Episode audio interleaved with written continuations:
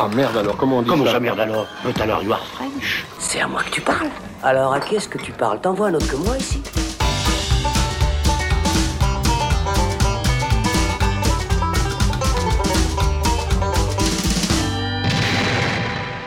Salut, c'est Thibaut et on se retrouve dans le Saloon pour une nouvelle émission spéciale consacrée à la filmographie d'un cinéaste. Et ce coup-ci, on se penche sur un réalisateur un peu plus confidentiel, ou en tout cas moins médiatisé que ceux dont on a parlé jusqu'à présent, puisqu'on va s'intéresser à Joe Wright. Ce cinéaste britannique qui s'est fait connaître dans les années 2000 avec son adaptation d'Orgueil et Préjugés, et dont le dernier film, La femme à la fenêtre, est sorti le 14 mai sur la plateforme Netflix. On y a d'ailleurs consacré un épisode auquel on vous renvoie et on a décidé de profiter de l'occasion pour revenir en détail sur le reste de la filmographie de Joe Wright, qu'on considère riche et intéressante à plus d'un titre. Et pour en parler, j'ai avec moi un trio de choc composé tout d'abord de celui qui aime autant les concerts de rue que les longues balades sur les plages de Dunkerque, Patrick Dantan. Salut Patrick. Salut. Ça va bien? Oui, ça va très très bien. J'aime les grands balles aussi et tout ça. c'est un truc Oui, oui, plaît bah, ouais. l'occasion de, de nous expliquer tout ça. À côté de toi, on a celui qui loupe toujours le cœur lorsqu'il tire son gibier, mais qui n'en perd pas son orgueil pour autant, Florian Pouplin. Salut Florian. Salut, j'ai mis du temps à comprendre hein, ce que tu, ce oui, voulais oui, dire. sans Je ne complexe sais pas aussi, si hein. c'est si Elle était c'est tricky celle-là. Voilà. Voilà, mais j'ai décidé de faire réfléchir dès le départ. ah oui voilà.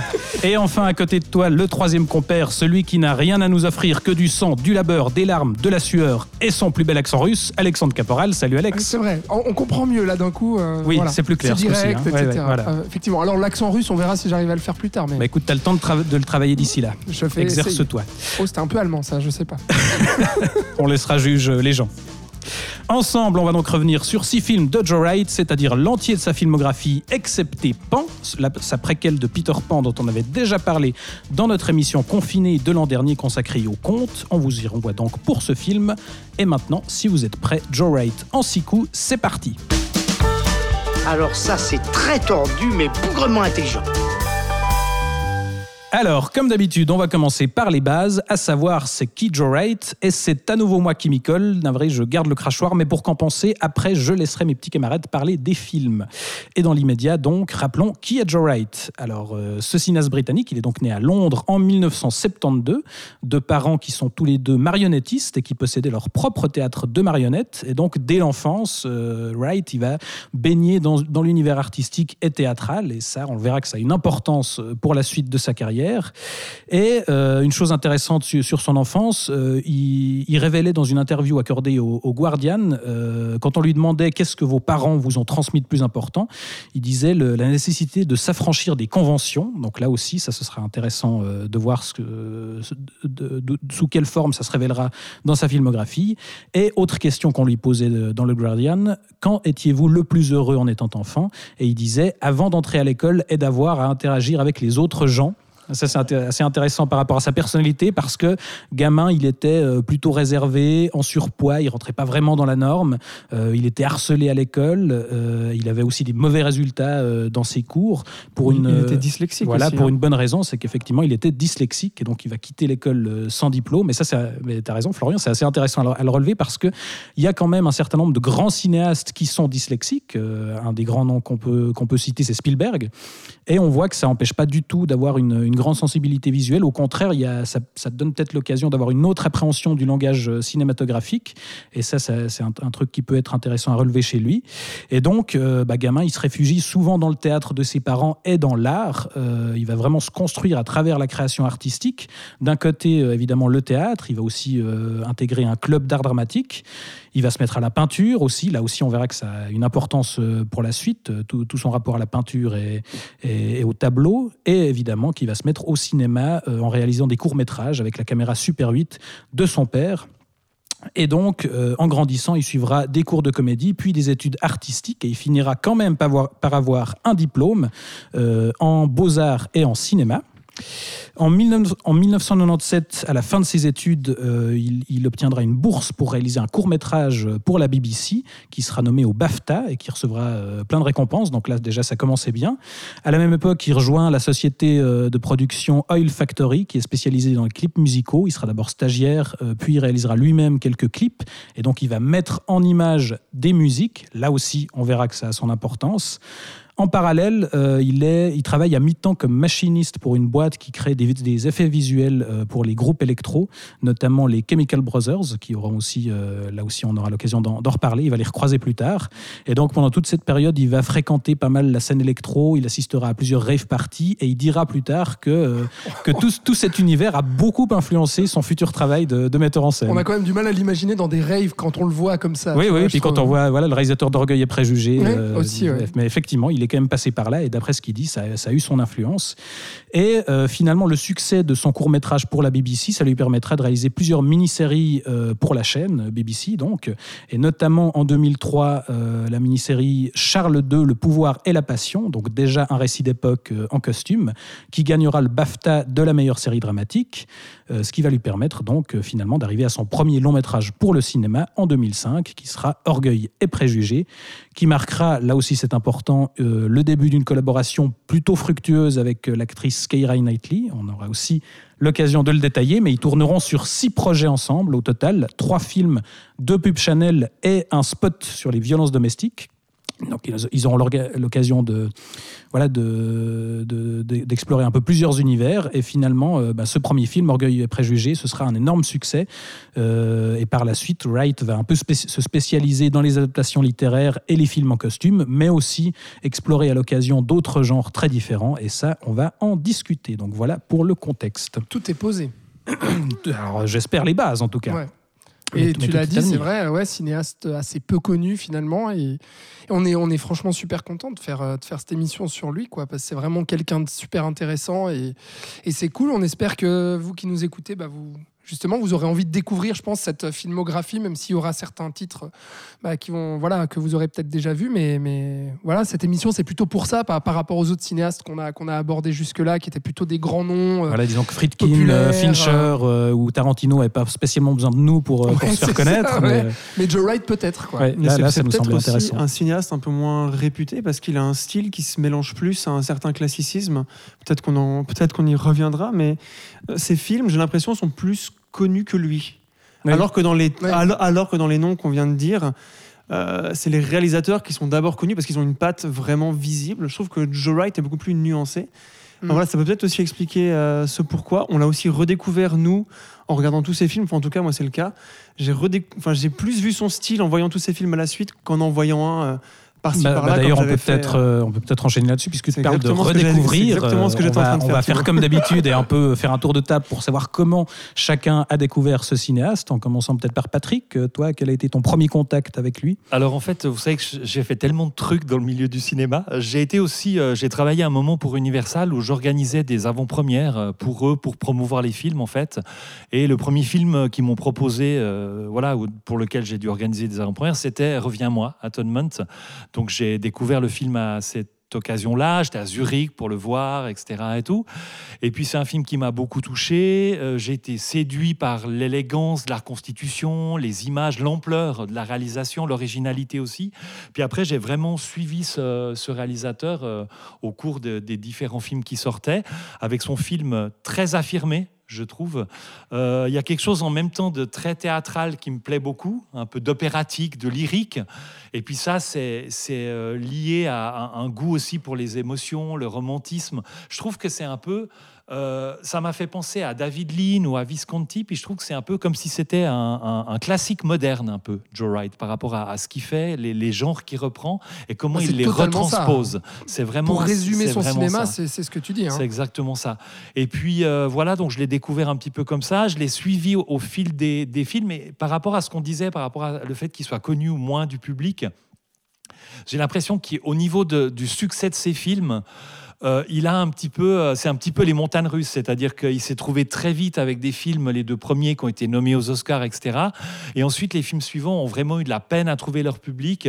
Mais en même temps, sur les Mm. films suivants, c'est un peu les films où il a commencé vraiment à aller au bout et, et à pousser à fond les limites et, et son style à C'est lui. ça, ou en Ça explorant des autres, hein. ou en explorant des autres genres, et du coup c'était peut-être un peu moins ce qu'attendait euh, le Voilà, public mais- qui commençait à le Mais suivre. en même temps, si, si on prend les trois films qu'ont suivi euh, le soliste, euh, Anna Karenine, Anna et puis, et puis Pan, il y a vraiment un truc où on se dit là, il se lâche le gars. Quoi. Mm. Puis du coup, je pense que ça a pu déstabiliser. À l'époque, moi, quand j'ai découvert ces films, j'étais là, ouais, mais attends, j'étais vraiment euh, très, euh, très dubitatif, vraiment pas convaincu. Il y avait des choses qui me manquaient. Et en fait, en redécouvrant les films maintenant dans, dans, dans la suite de la filmographie, en, en, se concentrant un petit peu sur les thématiques, sur la façon de, de réaliser, c'est vrai qu'on y retrouve. Je réévalue un petit peu les films. Ouais, c'est vrai qu'il a, il a une filmographie souvent assez déstabilisante où, on, où il va pas là où on l'attend en fait. Ouais, et, et c'est vrai qu'au niveau du public, il y a vraiment eu une espèce de chute au niveau du succès de ces films jusqu'à Les Heures Sombres, qui du coup a de nouveau relancé sa carrière, les nominations aux Oscars et ce genre de choses-là. Mais attends, tu dis, euh, je rebondis là-dessus, mais tu dis euh, public, mais aussi critique. Ouais, parce que la, la, presse et la critique cinéma euh, n'est pas spécialement tendre avec lui, à part les deux premiers films qui ont été acclamés euh, également par des, certaines nominations aux Oscars, aux Golden Globes, etc. C'est vrai que tous les films qui ont suivi, ils ont tous reçu des accueils, que ce soit public ou critique, plutôt, plutôt mitigés, voire pas tendres du tout. Enfin, mm -hmm. Anna Karenine et puis Pan, franchement, l'accueil critique. Et puis là, pareil avec Woman in the In, the, window, window, dont on a déjà parlé dans, dans un épisode ensemble, euh, euh, bah c'est vrai que les critiques euh, sont, sont, assez euh, négatives, enfin mitigées, voire négatives. Et puis euh, la dernière chose là-dessus aussi, sur, sur ce qu'on disait sur la popularité de ce cinéaste et le fait que ses films sont plus connus que lui, bah, par exemple, euh, quand on regarde les articles de presse qui parlent en fait de, de Woman in the Window, bah, en fait, Joe Wright est très peu cité. Enfin, je veux dire, on, nous, on est un peu les seuls à se dire, ah, on l'attendait ce film parce Ouais, que c'est. Joe Wright. Mais au final, en fait, on cite, bah voilà, c'est le thriller Netflix avec Amy Adams. Voilà, on cite peut-être plus les acteurs. Ouais, Oui, ça. bien sûr, Et parce Joe Wright n'est pas le cinéaste spécialement attendu, quoi. Bah justement, puisque tu as la parole, Alex, ton premier contact à toi avec Bah, euh, Joe moi, Wright. euh, moi, Joe Wright, c'est vraiment le gars en fait qui m'a fait aimer les trucs chiants. Non mais vraiment, Ouais, ça, peut être un bon résumé aussi. les trucs chiants moi je le résume comme ça, c'est c'est-à-dire que je l'ai découvert avec Orgueil et Préjugés. Euh, sans savoir, oui, bah oui, de base, c'est-à-dire sans savoir qui était derrière la caméra. Non, mais quand je dis, quand je dis chiant, c'est-à-dire que moi, Il euh, n'y a quelque pas de chose boum de, boum pam non, mais je veux dire un classique de la littérature anglaise euh, d'époque, euh, dans la caste bourgeoise. Oui, c'est vrai que ça peut 19e être un peu etc. rébarbatif en apparence. Ouais, moi, vraiment, ça m'emmerde, ce Mm. genre de truc. En plus, les, les drames en costume, machin. Enfin, moi, personnellement, c'est pas le truc qui me donne envie d'aller voir ça. La romance avec Keira Knightley, en plus, et tout. Enfin, voilà, c'est pas le genre de film, moi, qui m'attire. Et pourtant, dans ce film-là spécifiquement, euh, Orgueil et Préjugés, j'y avais trouvé, mais une force, en fait, dans, justement, dans le sens de la mise en scène. On aura l'occasion de revenir là-dessus, mais qui, moi, justement, m'avait un peu bluffé, où Orgueil et Préjugés m'avait marqué, et je savais pas trop pourquoi, à l'époque. Et je me disais, mais c'est fou, j'ai aimé ce film, quoi, alors que tous les ingrédients sont là pour que je déteste. Et en fait, j'ai adoré, et je ne sais pas pourquoi. Et en fait, du coup, le nom de Joe Wright m'est apparu un peu plus tard, au moment justement de découvrir euh, Pan et puis euh, Les Heures Sombres, où là, vraiment, je me suis dit, ah d'accord, ok, ah oui, Joe Wright, d'accord, c'est celui qui avait fait Orgueil et Préjugés, etc. J'ai rattrapé sa, filmographie entre-temps aussi, avec euh, Atonement, Reviens-moi, qui m'a mis une claque euh, énorme. Et là, à ce moment-là, j'ai commencé à trouver un lien vraiment dans tous ces films. Et euh, justement, ce que dit Patrick, euh, c'est- c'est-à-dire cette approche contemporaine euh, de sujets classiques, quoi, vraiment.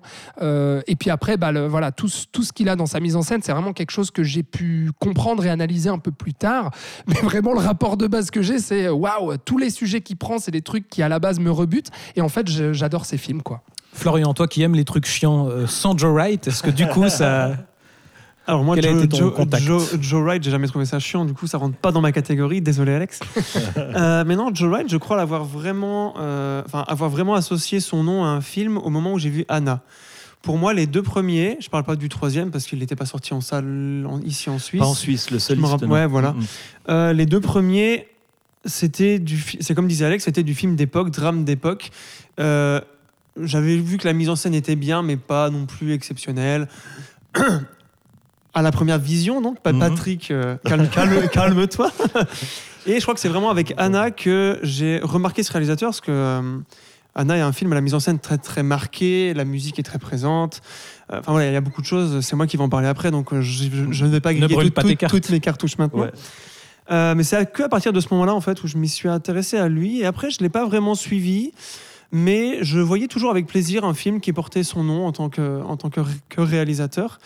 Et je crois aussi qu'après, le moment qui m'a définitivement fait dire que c'était un très bon gars, c'est euh, l'épisode de Black Mirror qui s'appelle Nose, Nosedive, qui là m'a complètement euh, époustouflé, que ce soit par son script ou par la mise en scène ou par, le tout en fait. Euh, c'était la première fois que je voyais vraiment un film dans une, dans une série, anthologique certes, mais une série quand même. Et c'est à partir de là où je me suis plus intéressé à ce qu'il avait fait avant et à revoir aussi les deux premiers films. Et où là, j'ai vu en fait ce que je n'avais pas vu lors des premières vis- visions, c'est-à-dire quelque chose qui va bien au-delà du genre du drame, drama- du drame dramatique, drame en costume. du drame romantique, par- pardon. Ouais, ouais. Euh, voilà. Et, euh, et je trouve que c'est un réalisateur très intéressant par tous les genres euh, qu'il adopte, que ce soit euh, par une volonté ou par hasard, parce qu'en étudiant sa filmographie là, les genres qu'il a pris, notamment dans The Soloist ou dans Anna, sont des genres euh, vers lesquels il est allé un peu par hasard. Et j'ai trouvé ça très intéressant de voir qu'il s'en sortait excessivement bien dans les deux cas. Euh, enfin, pas excessivement bien, mais d'un point de vue mise en scène en tout cas. Bref, je vais pas. Voilà. Euh, donc voilà. Très bien. En Bah, écoutez, pour, pour compléter la boucle, euh, moi j'avoue que je l'ai découvert très tardivement parce que mon premier contact avec Joe Wright c'était euh, Darkest Tower, le- donc Les Heures Sombres. Donc euh, c'était euh, 2017, je crois. C'est ça, ouais. Euh, et euh, voilà, je, je connaissais pas du tout ce nom-là. Enfin voilà, je, je connaissais l'adaptation euh, d'Orgueil et Préjugés avec euh, Kerry Knightley, mais je savais pas forcément que c'était lui. Et euh, je, je suis allé voir ce film euh, et je me suis pris une énorme baffe, enfin parce que j'ai vraiment trouvé ça hallucinant au niveau de la mise en scène. Euh, Voilà, j'aurai l'occasion de le, de le détailler plus tard, mais euh, mais ouais, ça a été euh, un premier contact euh, hyper convaincant. Et donc par la suite, Mais j'ai c'est qui ce gars-là quoi? Voilà, euh, machin, euh, Churchill, euh, des discussions de bureau, et le gars arrive à captiver pendant deux heures. Et, effectivement, voilà, j'ai eu l'occasion plus tard de, compléter le reste de la filmographie euh, jusqu'à notre émission sur les comptes euh, où on parlait de, Pan. Et, et ouais, effectivement, ce qui me fascine chez ce c'est justement son, sa capacité à, explorer différents genres avec toujours une approche originale, parce que même quand il explore plusieurs fois le même genre, le drame en costume, le drame d'époque, il, il jamais le même traitement et, et voilà ça, ça s'est un peu retourné contre lui à certaines occasions parce qu'il est vraiment inattendu euh, dans sa façon dans son approche quoi. Et, et ouais toujours ce, ce goût aussi pour euh, pour la musicalité du montage. Là aussi on, aura- on pourra en discuter. Mais euh, je trouve qu'il a vraiment une approche assez unique en fait. Mais, mais moi, j'aime beaucoup aussi, justement, effectivement, cette espèce de, de façon d'aller au fond de ses idées et d'y aller vraiment complètement, quitte à, quitte à en faire trop. Et, et du coup, je trouve que c'est vraiment ce qui, ce qui rend le personnage et le réalisateur Quand talentueux, attachant, quand il peut le faire, bien entendu. Mais souvent, il a pu le faire, quoi, quand même. On n'a pas l'impression d'un réalisateur qui a été bridé Non, non, c'est vrai. dans, dans ses désirs. non, euh, même dans ses gros échecs dans c'est parce ses que justement il est allé à fond et- et- voilà, exactement. Et, et du coup, ça, je trouve que c'est vraiment ça, ça, ça appelle le respect quand même, parce que voilà, c'est un réalisateur qui va au bout de ses idées, avec euh, les- le, le côté too much parfois, mais qui a vraiment ce, ce parcours-là. Et, et je trouve que quand il trouve le bon équilibre entre ses délires et ses désirs stylistiques et l'émotion, ça devient vraiment des, des Ouais. magnifiques films, quoi. Et, et l'autre chose aussi, c'est que on, on l'a pas dit, mais c'est vraiment un cinéaste anglais. Vraiment dans son style, dans son approche du genre, parce que jusqu'à maintenant, euh, sauf erreur, mais toutes les, tous les épisodes carrière qu'on a fait euh, étaient consacrés à des cinéastes euh, américains. Et, bon sur Nolan ça peut se discuter oui, pardon, effectivement, pardon, pardon. C'est vrai qu'il y y y a Nolan euh, qui est anglais, effectivement d'origine, mais, mais donc là, Joe Wright, c'est dans son approche, comme tu le disais, de la, de la musicalité, de la théâtralité.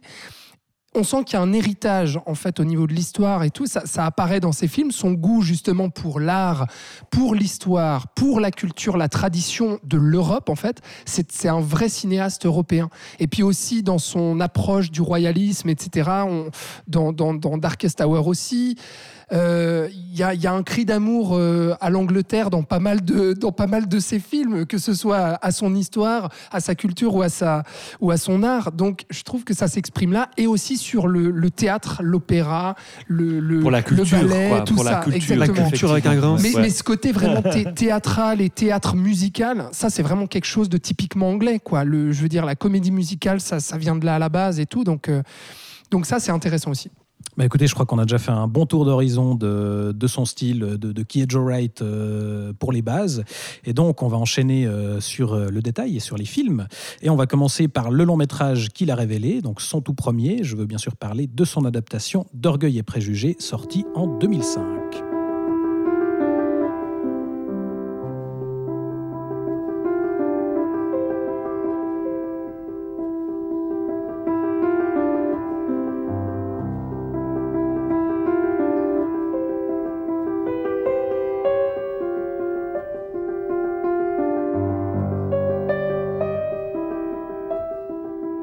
Le film est donc une nouvelle adaptation du roman de Jane Austen qui débarque dix ans après la mini-série de la BBC avec Jennifer Hale et Colin Firth. Mini-série qui est ultra populaire, considérée comme un modèle d'adaptation. Donc il y avait vraiment une grosse pression pour Joe Wright en plus de celle euh, du premier long métrage. Et puisque je crois que tu as non seulement lu le livre et vu la mini-série de 1995, Florian, tu étais tout désigné pour parler du film. Oui. Alors, pour celles et ceux qui, ne connaisseraient pas l'histoire, qui n'auraient pas lu le livre ou pas vu une des multiples adaptations, euh, Orgueil et Préjugés nous parle d'une confrontation entre deux mondes, le monde des nobles, euh, qui est personnifié par le personnage de Darcy, et le monde des roturiers, qui est personnifié par le personnage de Elizabeth Bennet dans l'Angleterre de la fin du XVIIIe siècle. Les deux, évidemment, personnages principaux vont tomber amoureux, mais ne vont pas pouvoir vivre leur idylle, puisqu'ils vont être pris par les mécanismes de l'orgueil et des préjugés. Titre. qui à cette époque et qui à la nôtre encore régissent euh, la société et les empêchent donc d'identifier leurs sentiments l'un pour l'autre. Ils vont néanmoins être attirés et c'est ces allers-retours euh, constants entre la passion et les premières impressions euh, qui vont construire l'intrigue et nous tenir en haleine jusqu'à cette question finale qui nous taraude pendant ces deux heures. Vont-ils s'embrasser, bordel de Vont-ils Voilà, c'est ça. Est-ce qu'ils vont baiser? Ah, de Dieu. Comme tu l'as dit Thibaut, euh, Orgueil des préjugés, donc le film de Joe Wright, et euh, l'adaptation du deuxième roman de l'écrivaine Jane Austen, roman publié en 1813. Euh, je vais faire un petit rappel de qui est Jane Austen pour le cinéma, puisque deux, de ses romans ont été plusieurs fois ad- adaptés, notamment Raison et Sentiment, Sense and Sensibility, adapté par Ang Lee, notre ami taïwanais, euh, avec Emma Thompson qui joue dans le film, mais qui a aussi adapté euh, le roman et qui a gagné l'Oscar du, du meilleur scénario adapté, ce qui n'est pas rien. Bonne adaptation d'ailleurs, Très avec bonne Kate adaptation. Winslet aussi. Kate Winslet, Ouais. Hugh Grant, euh, Alan Rickman, donc un casting 4 étoiles. Et aussi son roman Emma, qui a énormément influencé le film Clueless, un film culte des années 90. Nathanaël, si tu nous entends, celle-là, elle est pour toi. Et également un film qui est sorti en 2020 avec euh, l'actrice maintenant connue euh, Anna Taylor-Joy. Euh, une adaptation là, du coup, beaucoup plus proche du roman de Jane Austen. Mais son roman le plus incroyable, son magnum opus, son, son, son truc le plus culte, mec plus ultra. voilà, reste Orgueil et Préjugés, qui est un livre précurseur, qui est so- socialement révolutionnaire et qui a lancé euh, le genre du réalisme britannique. Et je vous rappelle que quand même c'est un roman qui date d'il y a plus de deux siècles. Euh, donc c'est quand même quel- quel- quelque chose qui est dans la culture britannique euh, et, euh, est très haut pla- placé. Euh, et donc, évidemment, c'est un roman qui a été, comme je le disais avant, adapté des dizaines et des dizaines de fois au théâtre, en pièces radiophoniques, en téléfilm, en série, comme tu l'as dit Thibaut avant, et bien sûr en film cinéma, notamment en 1940, un film où euh, Darcy était joué par Laurence Olivier, s'il vous plaît, et le scénario était, était adapté par Aldous Huxley, l'écrivain euh, du meilleur des mondes, un écrivain absolument incroyable. D'ailleurs, je crois qu'il n'y en avait pas eu tellement que ça entre deux euh, au cinéma euh, Exactement. d'adaptation. Il n'y a rien de- eu entre, Joe 1940 et Wright 2005. Il n'y a que eu des pièces ou des séries ou des pièces radiophoniques, etc. etc. Il était temps. Voilà, il était temps. couvert. Ah Bon, il faut dire que le film de 1940 n'était pas très fidèle et donc euh, n'avait pas beaucoup marché à l'époque, je crois. Enfin bref. Euh, et donc en 1995, là c'est le grand Raoult, puisque la BBC fait cette mini-série euh, avec Colin Firth et euh, Jennifer Healy, euh, qui, qui remporte un succès phénoménal et qui va devenir la référence en adaptation de romans de Jane Austen. Et comment peut-on passer après ça? C'est un peu la question. Euh, c'est d'ailleurs aussi cette série qui va inspirer euh, à Helen Fielding les romans de Bridget Jones, euh, dont, le- dont la première adaptation cinématographique sortira en 2001 et qui sera produit par Tim Bevan et Eric Fellner, ceux qui ont monté la société de production Working Title, et vous allez comprendre pourquoi je parle d'eux, puisque c'est cette même société de production qui produira quatre ans plus tard Orgueil et Préjugés. Nous y Ah voilà. et donc la question euh, qu'on se pose, c'est que se pose Joe Wright dès qu'il va arriver sur ce projet, c'est comment euh, aborder donc un, un monument littéraire aussi énorme et comment sortir de l'ombre gigantesque de la série de la BBC de 1995. Tout Pour un d'abord, premier film, ouais, effectivement. oui, en plus euh, pour un premier film. Mais le, le mec est vraiment motivé et la série qu'il avait faite d'ailleurs pour la BBC lui avait déjà mis un peu le pied à l'étrier pour entrer dans ce domaine de, de drame d'époque. Euh, ce qu'il va faire, c'est que euh, il va aller contre l'avis euh, de la scénariste Deborah Moga, qui elle voulait être encore plus fidèle que la série de base. Et Wright va lui lui dire si on veut faire quelque chose, on peut pas faire mieux, donc il va faire Voilà, différent. Pour se démarquer. C'est ça, Mhm. exactement. Donc là, ils vont opérer quelques changements dans le scénario, dont les plus importants sont de décaler l'époque de 1813 à la fin du XVIIIe siècle, époque d'ailleurs où le premier jet du roman avait été fait, donc ce qui est encore plus fidèle là du coup. Je crois que Joe Wright aussi disait qu'il préférait les robes de cette époque-là. C'est ce que j'allais dire. Oui, C'est- Voilà, il y avait excuse-moi. aussi ça qui est rentré en jeu. Et ce qui est important pour quelqu'un qui est aussi proche de tout ce qui est euh, visuel et des costumes, surtout si on prend sa part de théâtralité? Euh, et aussi, euh, il préférait cette époque parce qu'on voyait l'influence et la peur qu'avait euh, provoqué la Révolution française sur la bourgeoisie anglaise, euh, ce qui n'était pas forcément dans l'adaptation de 1995. Aussi, il va appuyer le contraste social en faisant de la famille Be- Be- Bennett une famille de campagnards, alors que dans le roman, c'est une famille quand même assez aisée et voilà. Voilà, ils évoluent vraiment au milieu des animaux. euh, Oui, voilà, c'est vrai. Ces fameuses scènes où la maman court au milieu des oies. Voilà, le c'est ça. grand Ça, plan dans le roman, séquence c'est un du début aussi. Ouais. Le grand plan séquence du début, on fait le Oui, oui. tour de la maison. euh, ouais. Exactement. Il va aussi adapter le langage du roman et mélanger l'ancien anglais à l'anglais moderne. Tout ça pour ne pas perdre le public, puisque c'est aussi quelque chose euh, qui tient euh, que les producteurs voulaient, c'est-à-dire faire un film accessible au plus grand nombre et surfer sur la vague de, de Bridget Jones, évi- évi- évidemment. Et ils vont se centrer pour ça aussi sur la relation euh, de Liz et de Darcy, alors que les adaptations précédentes donnaient plus de place aux intrigues secondaires, parce qu'il y a beaucoup d'intrigues secondaires en fait dans le, dans le roman. Et en même temps, ce qui est une bonne idée, puisque le film ne se perd pas dans plusieurs sous-intrigues, puisque c'est un film seulement de deux heures. Donc évidemment, c'est un bon choix. Euh, évidemment, Wright s'éloigne du cadre, mais ne s'éloigne pas des thématiques. C'est ça qui va faire de ce film un pari réussi et euh, qui va faire de ce film un succès commercial et critique, euh, plus réaliste que d'autres adaptations et plus accessible, encore une fois, au grand public. Euh, ce qui va en faire un spectacle cinématographique de premier plan. Et donc, je parle bien de premier plan, puisque, comme on l'a déjà dit, c'est le premier film de Joe Wright. Et là, je vais vous parler donc de son style, puisqu'on est face à la naissance d'un cinéaste vraiment qui, va, qui va développer son style sur toute sa filmographie. Mais évidemment, comme dans beaucoup de cinéastes, on voit très très rapidement, dès, dès leur premier film, plusieurs aspects qui vont se développer après. Euh, moi, j'aimerais m'attarder sur la gestion du temps et la capacité qu'il a à le faire ressentir au spectateur. Dans ce film, il y a plusieurs passages, deux, exemples, surtout le passage de la, balançoire. C'est un moment où le personnage de Elisabeth est sur une balançoire qui est un peu entortillée et qui va tou- tourner sur elle-même. Et là, à chaque fois qu'elle va passer devant la ferme, le temps va passer à chaque fois. Et elle va réfléchir à des choses et on va voir ce qui se passe en même temps. Et je trouve que là, en faisant ça, euh, dès son premier film, Wright réinvente euh, la technique super connue du montage, donc de comment faire passer du temps et expliquer ce qui se passe sur une période de 5, 10, 10 ans, ou enfin voilà, plus. Et l'autre exemple, moi, qui est le souvenir le plus marquant que j'ai de ce film, et qui bizarrement était beaucoup plus court que ce que je m'en rappelais, c'est euh, un moment où Lise a eu euh, une déconvenue et un peu euh, bah, triste, un peu déprimée. Elle va se mettre devant un miroir et se regarder pendant une journée entière. Et là, ce que fait Wright, c'est qu'il fait un plan presque fixe ou peut-être un travelling léger, et on va voir le soleil bouger. Euh, mais c'est fait. Donc ça, ça aussi, c'est quelque chose qu'on a vu, revu. Mais là, c'est fait d'une manière tellement naturelle et tellement crédible euh, que ça marche énormément. Et donc, ce, travail sur le temps qu'il arrive à faire est pour moi quelque chose de très important qu'on verra, et peut-être qu'on en reparlera plus tard, parce qu'il va l'utiliser encore plus et mieux, surtout, euh, dans beaucoup d'autres films à venir.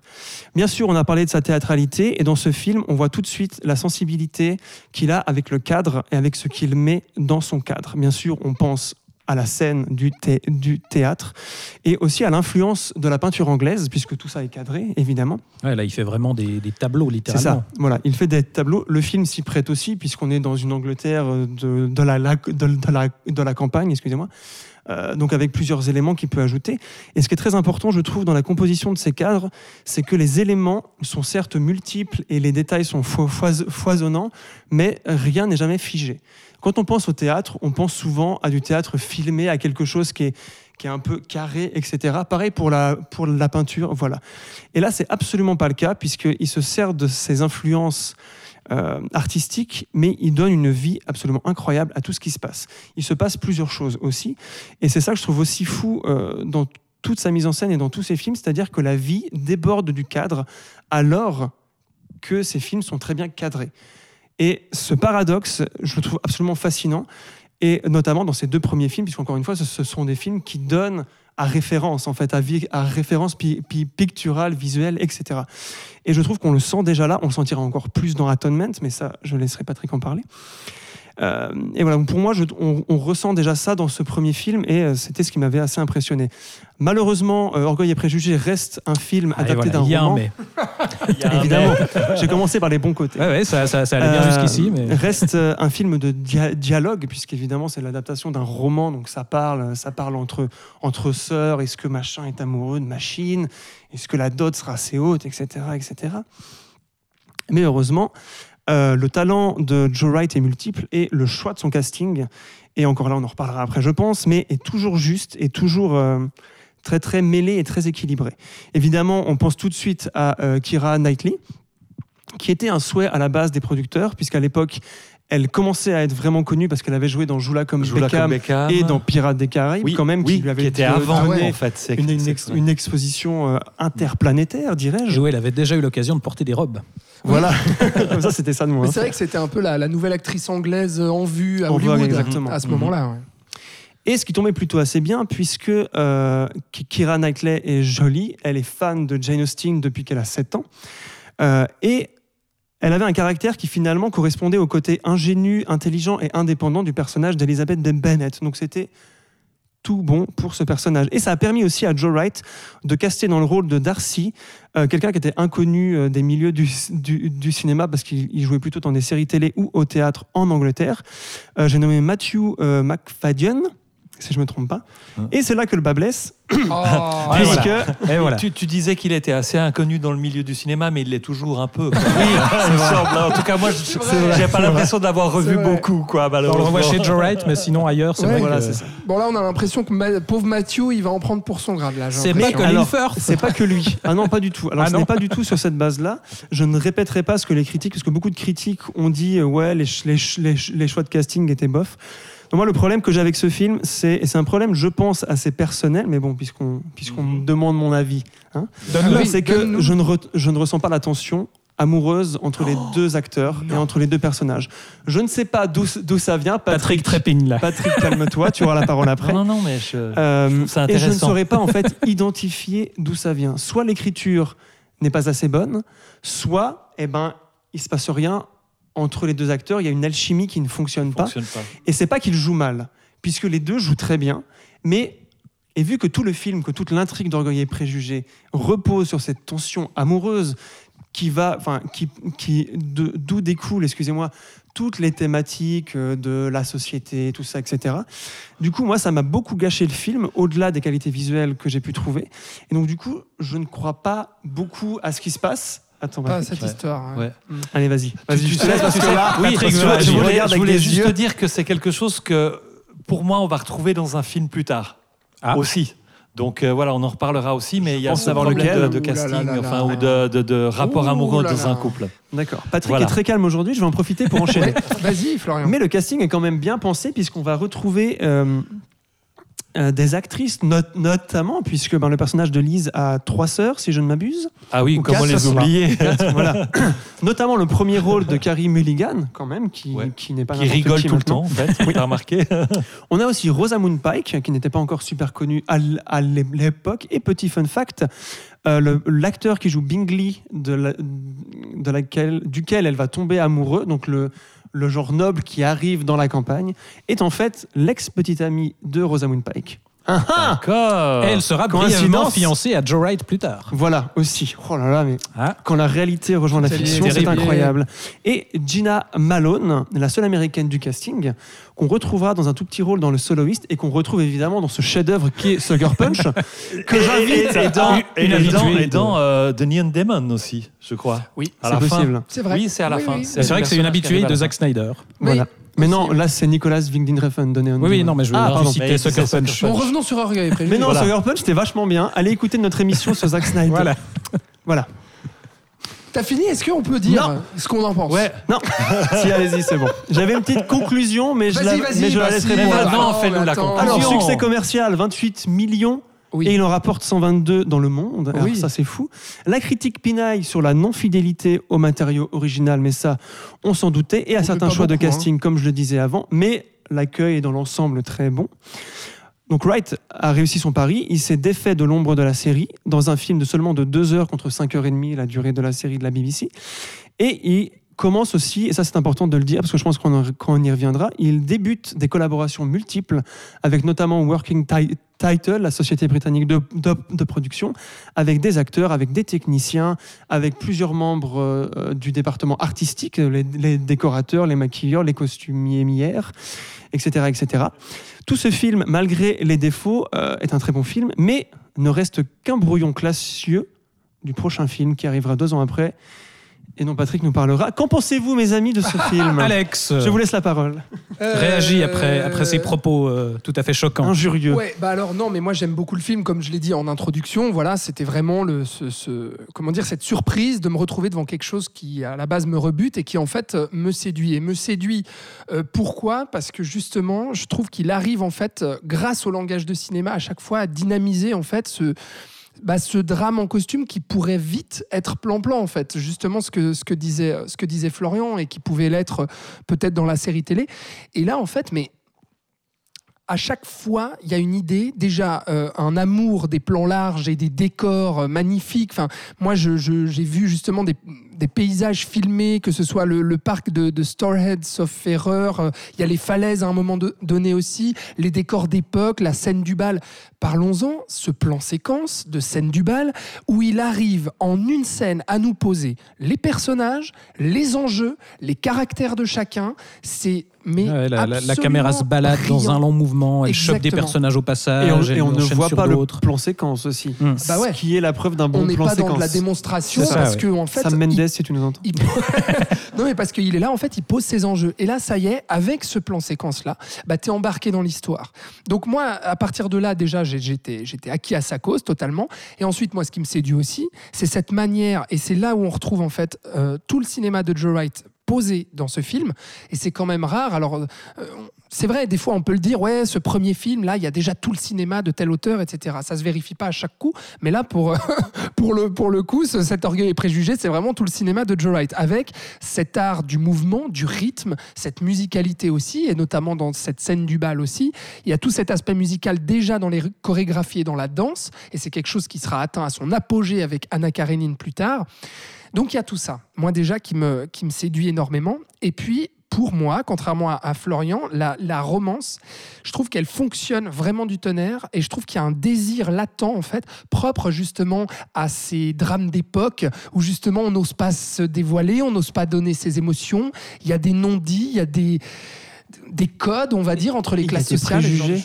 Oui, de voilà, ouais, l'orgueil. absolument. Non, mais c'est vrai qu'en même temps, je trouve aussi que, le, que, le- que comment il s'appelle Matthew McFadden, c'est pas facile à dire comme nom, hein, euh, l'interprète de Darcy, donc euh, Il convient. convient parfaitement au personnage parce que justement, tout, tout cet aspect un petit peu euh, renfrogné, un petit peu euh, rebutant, euh, sérieux, un peu chiant, quoi, du personnage qu'on a tout du long jusqu'à ce qu'on découvre peu à peu en fait ses, ses sentiments réels. Mhm. euh, il incarne parfaitement ça. Bah, C'est vrai que c'est clair, pas et- quelqu'un de très aimable hein, en fait. C'est ça. Dans Ah non, le ça, bouquin de juste, base, c'est vraiment Colin Firth qu'on avait fait que- quelqu'un de très romantique et de très. Enfin voilà.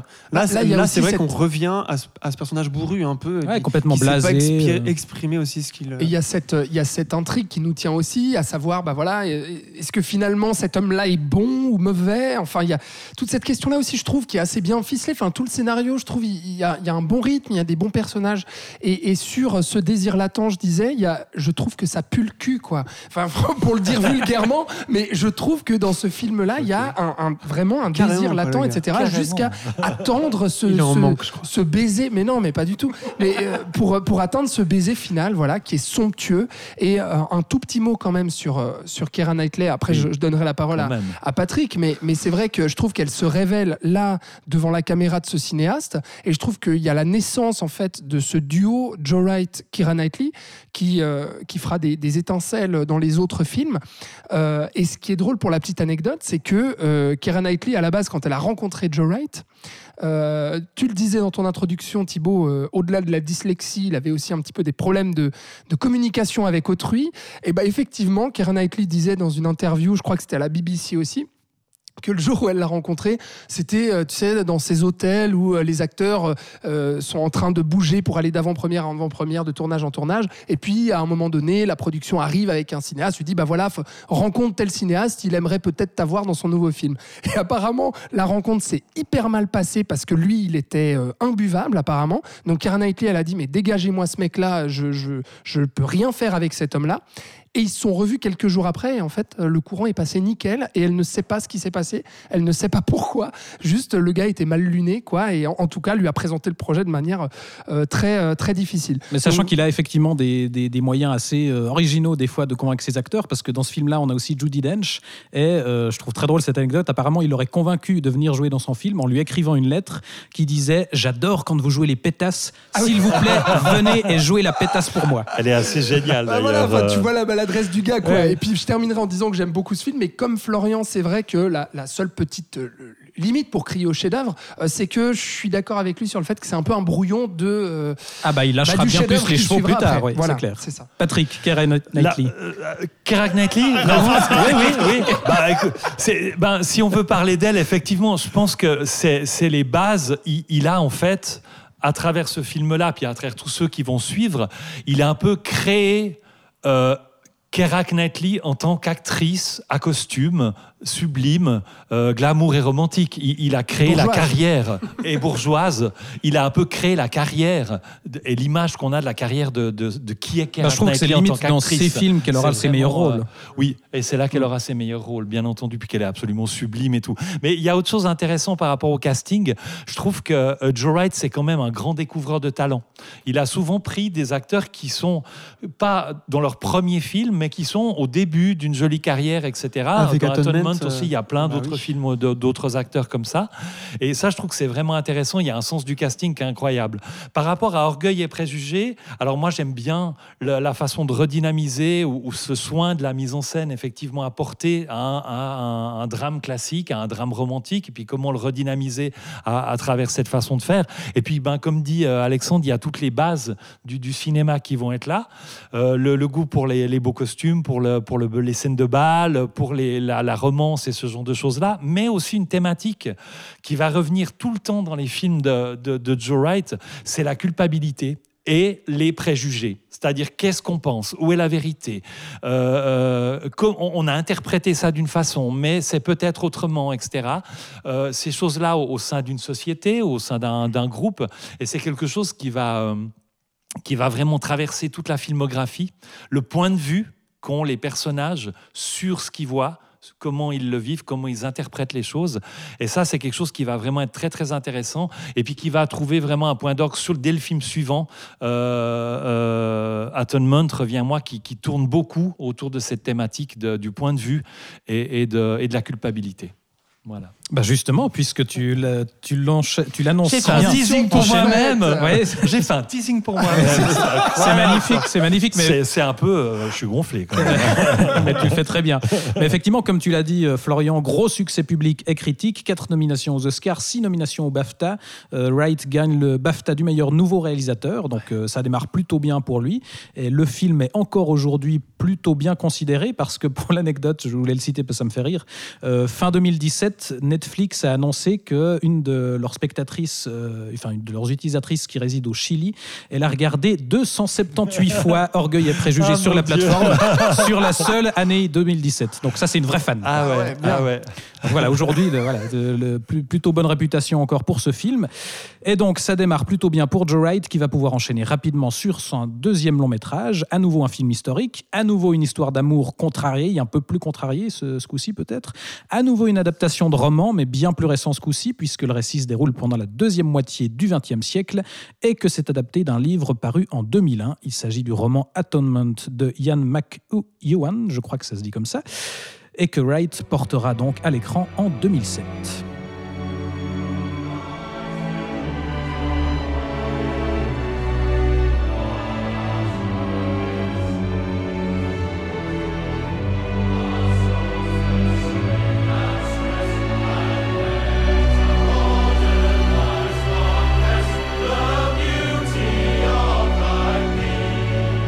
Alors, sur Atonement ou Reviens-moi en français, Joe Wright retrouve une bonne partie de l'équipe d'Orgueil et Préjugés, ses producteurs, sa chef décoratrice, sa costumière, son compositeur, Dario Marianelli, ce qui aura une importance, là je pense qu'on pourra en discuter, et surtout son actrice principale, Keira Knightley.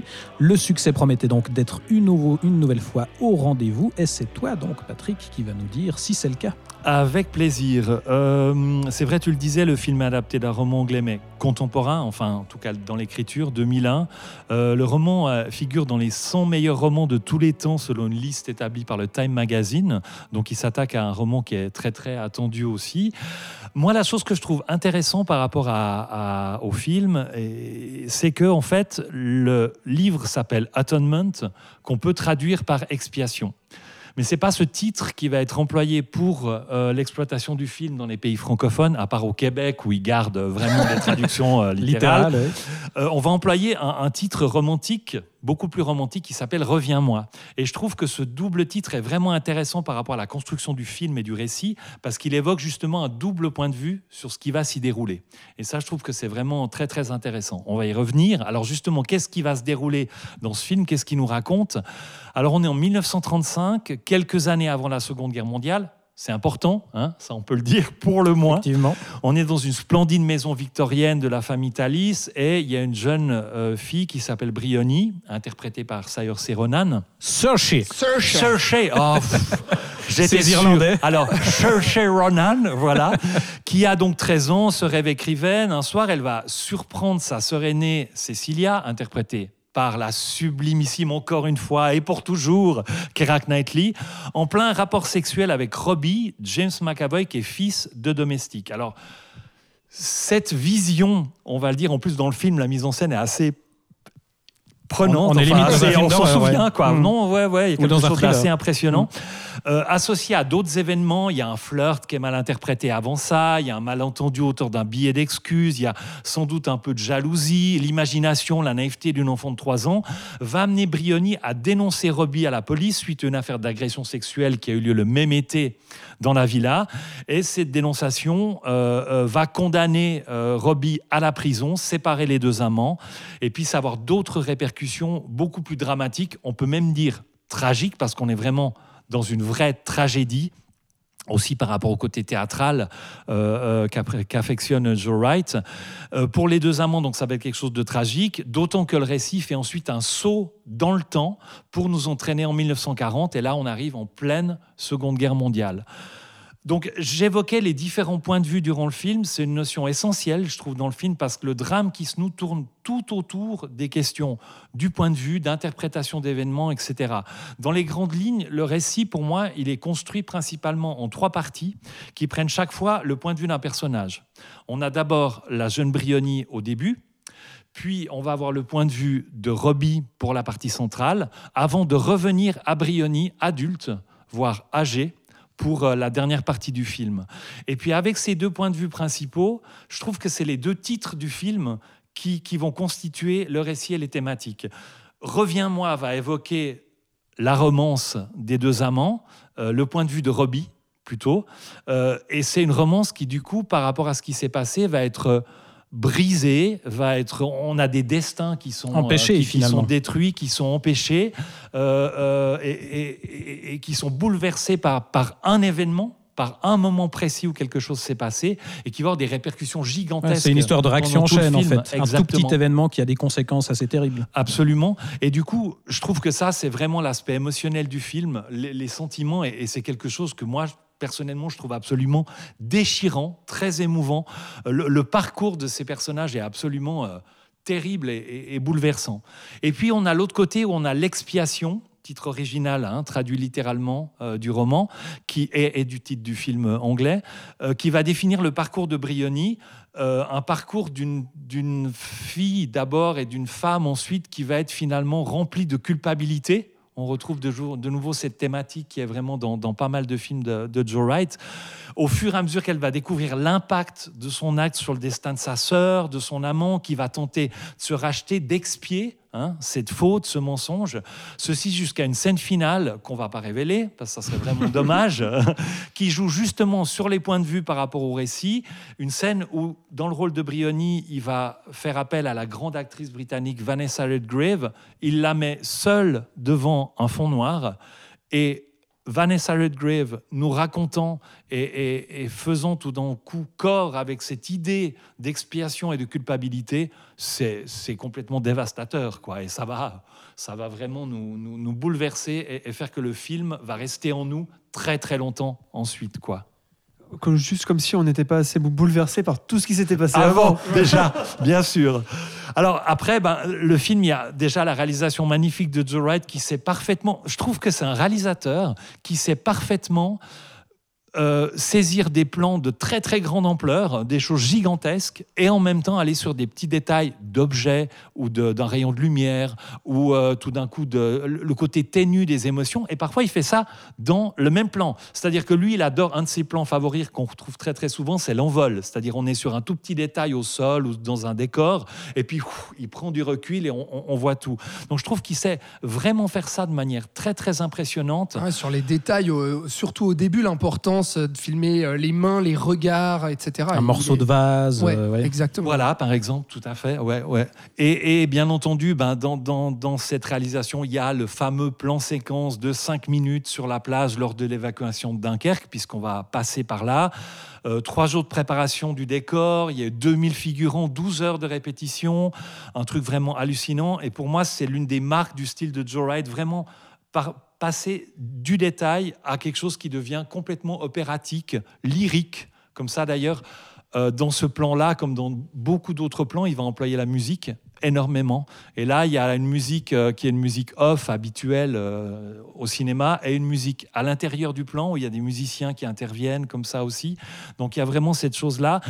Et tout le film est vraiment magnifique d'un point de vue de, des images, de la réalisation, de la beauté de ce qui est fait. Il y a plein de plans en dehors de ce, plan séquence sur Dunkerque, la scène d'amour contre la bibliothèque et un plan qui scotche, quoi. Enfin, je dis ça non, non, mais oui, sans oui, mauvais jeu de mots. mais, mais, voilà, c'est un plan, un plan qui reste et qui est vraiment à la fois élégant, à la fois un peu malsain. Un peu inquiétant, ouais, parce que le travail sur la lumière, c'est. Et, quelque chose qui, qui, est vraiment impressionnant. Euh, il y a qui un revient deux fois d'ailleurs, notamment. Oui, hein, oui parce, qu'il y, a de nouveau les deux points de vue. Ça, c'est génial, ça. Et il y a aussi la découverte d'un moment euh, pendant la guerre de, d'écolières qui ont été assassinées par le personnage joué par James McAvoy, par Robbie, qui est un plan vraiment qui, qui, marque très très profondément. Mais il va en même temps, à la fin, placer Vanessa Redgrave devant un fond noir pour une sorte de révélation finale qui est, qui est vraiment dingue. Quoi. Par rapport au style du film et du style right, il y a le travail sur le rythme, bien entendu, le bruitage, le montage de la première partie du film, principalement avec les, les coups de machine à écrire, avec aussi les déplacements de Brioni au carré à l'intérieur de la villa. Ouais, parce que la musique va intégrer les, les sons des, des, touches de la machine à écrire dans le rythme et il va construire toute une séquence rythmique avec ça. Avec ça.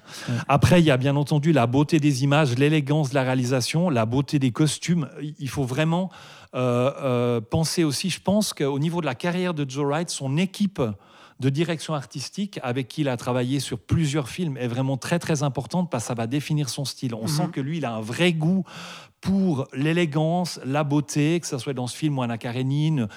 il a fait un spot pour Chanel avec Keira Knightley aussi. Euh, il y a, un classieux, quoi. Voilà, il y a un petit détail qui est assez marrant, une anecdote. Hein. Euh, pour, euh, pour certaines scènes d'Atonement, il voulait un rendu un peu plus doux au niveau de l'image. Il a pris un bas Christian Dior qu'il a mis étendu sur l'objectif, en fait, pour réaliser ça. Donc voilà, c'est tellement glamour à mort, quoi, que voilà. Ça, n'aurait pas marché avec un bas H&M. Non, non, ben non, certainement pas. Il a été engagé par euh, Chanel après, hein, ils lui ont pas voulu. Ouais, voilà. Ça. Donc, mais c'est un petit détail qui, voilà, finalement, est assez révélateur de, du goût aussi, je pense, pour Joe Wright, pour la beauté et l'élégance, quoi. On disait les mêmes collaborateurs sur plusieurs films le montage de Paul Totil, la musique de Dario Marianelli qui a eu l'Oscar et le Golden Globe pour la composition. Ah, puis c'est clairement, euh, euh, il, il fera les musiques de presque tous les films de Joe Wright. Ouais. Donc, je trouve que Ouais. c'est clairement ça plus intense euh, dans la partition. C'est assez hallucinant. on ce qu'il comprend, vu l'importance de la musique dans ces films, que justement, il est un compositeur attitré C'est un ça. peu, tu vois. Mm. Ouais. Les costumes de Jacqueline Durand, oh la chanceuse. Je me suis dit, en fait, surtout par rapport à Anna Karenine, je me suis dit, en fait, quand t'es costumier, à Hollywood ou n'importe où, ton kiff suprême, ça doit pouvoir tourner, euh, réaliser les costumes pour un film pour Joe Wright. Je suis Ouais, sûr que ça doit être ouais, le pied. ouais. Le- quand, quand on lui a dit, euh, allez, tu vas faire Anna Karenine, elle a dû se dire, ouais, ouais, ouais, ouais, ouais, quoi. Ah bah, c'est trop, trop bien. Ou encore bah, la décoration en général de Sarah Greenwood et Cathy Spencer, qui sont encore des collaboratrices qu'on va retrouver. Puis de nouveau, la capacité du casting à trouver des, bons acteurs qui sont au début d'une carrière prometteuse, puis à les magnifier, bien entendu. Bon, Keira Knightley,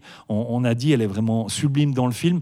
Il y a la robe verte du départ, puisqu'on parlait d'élégance, est considérée comme une des plus un des plus beaux costumes de l'histoire du cinéma. C'est-à-dire que vraiment, elle, a acquis quelque chose euh, au niveau de, voilà, de, la beauté de, de cette robe verte au début. Donc il y a Keira Knightley. Euh, il va un peu découvrir quand même James McAvoy avec Ah, ce il n'avait pas film-là. fait tant de films que ça. Il n'avait pas fait tant de films que ça. Euh, Saoirse Ronan,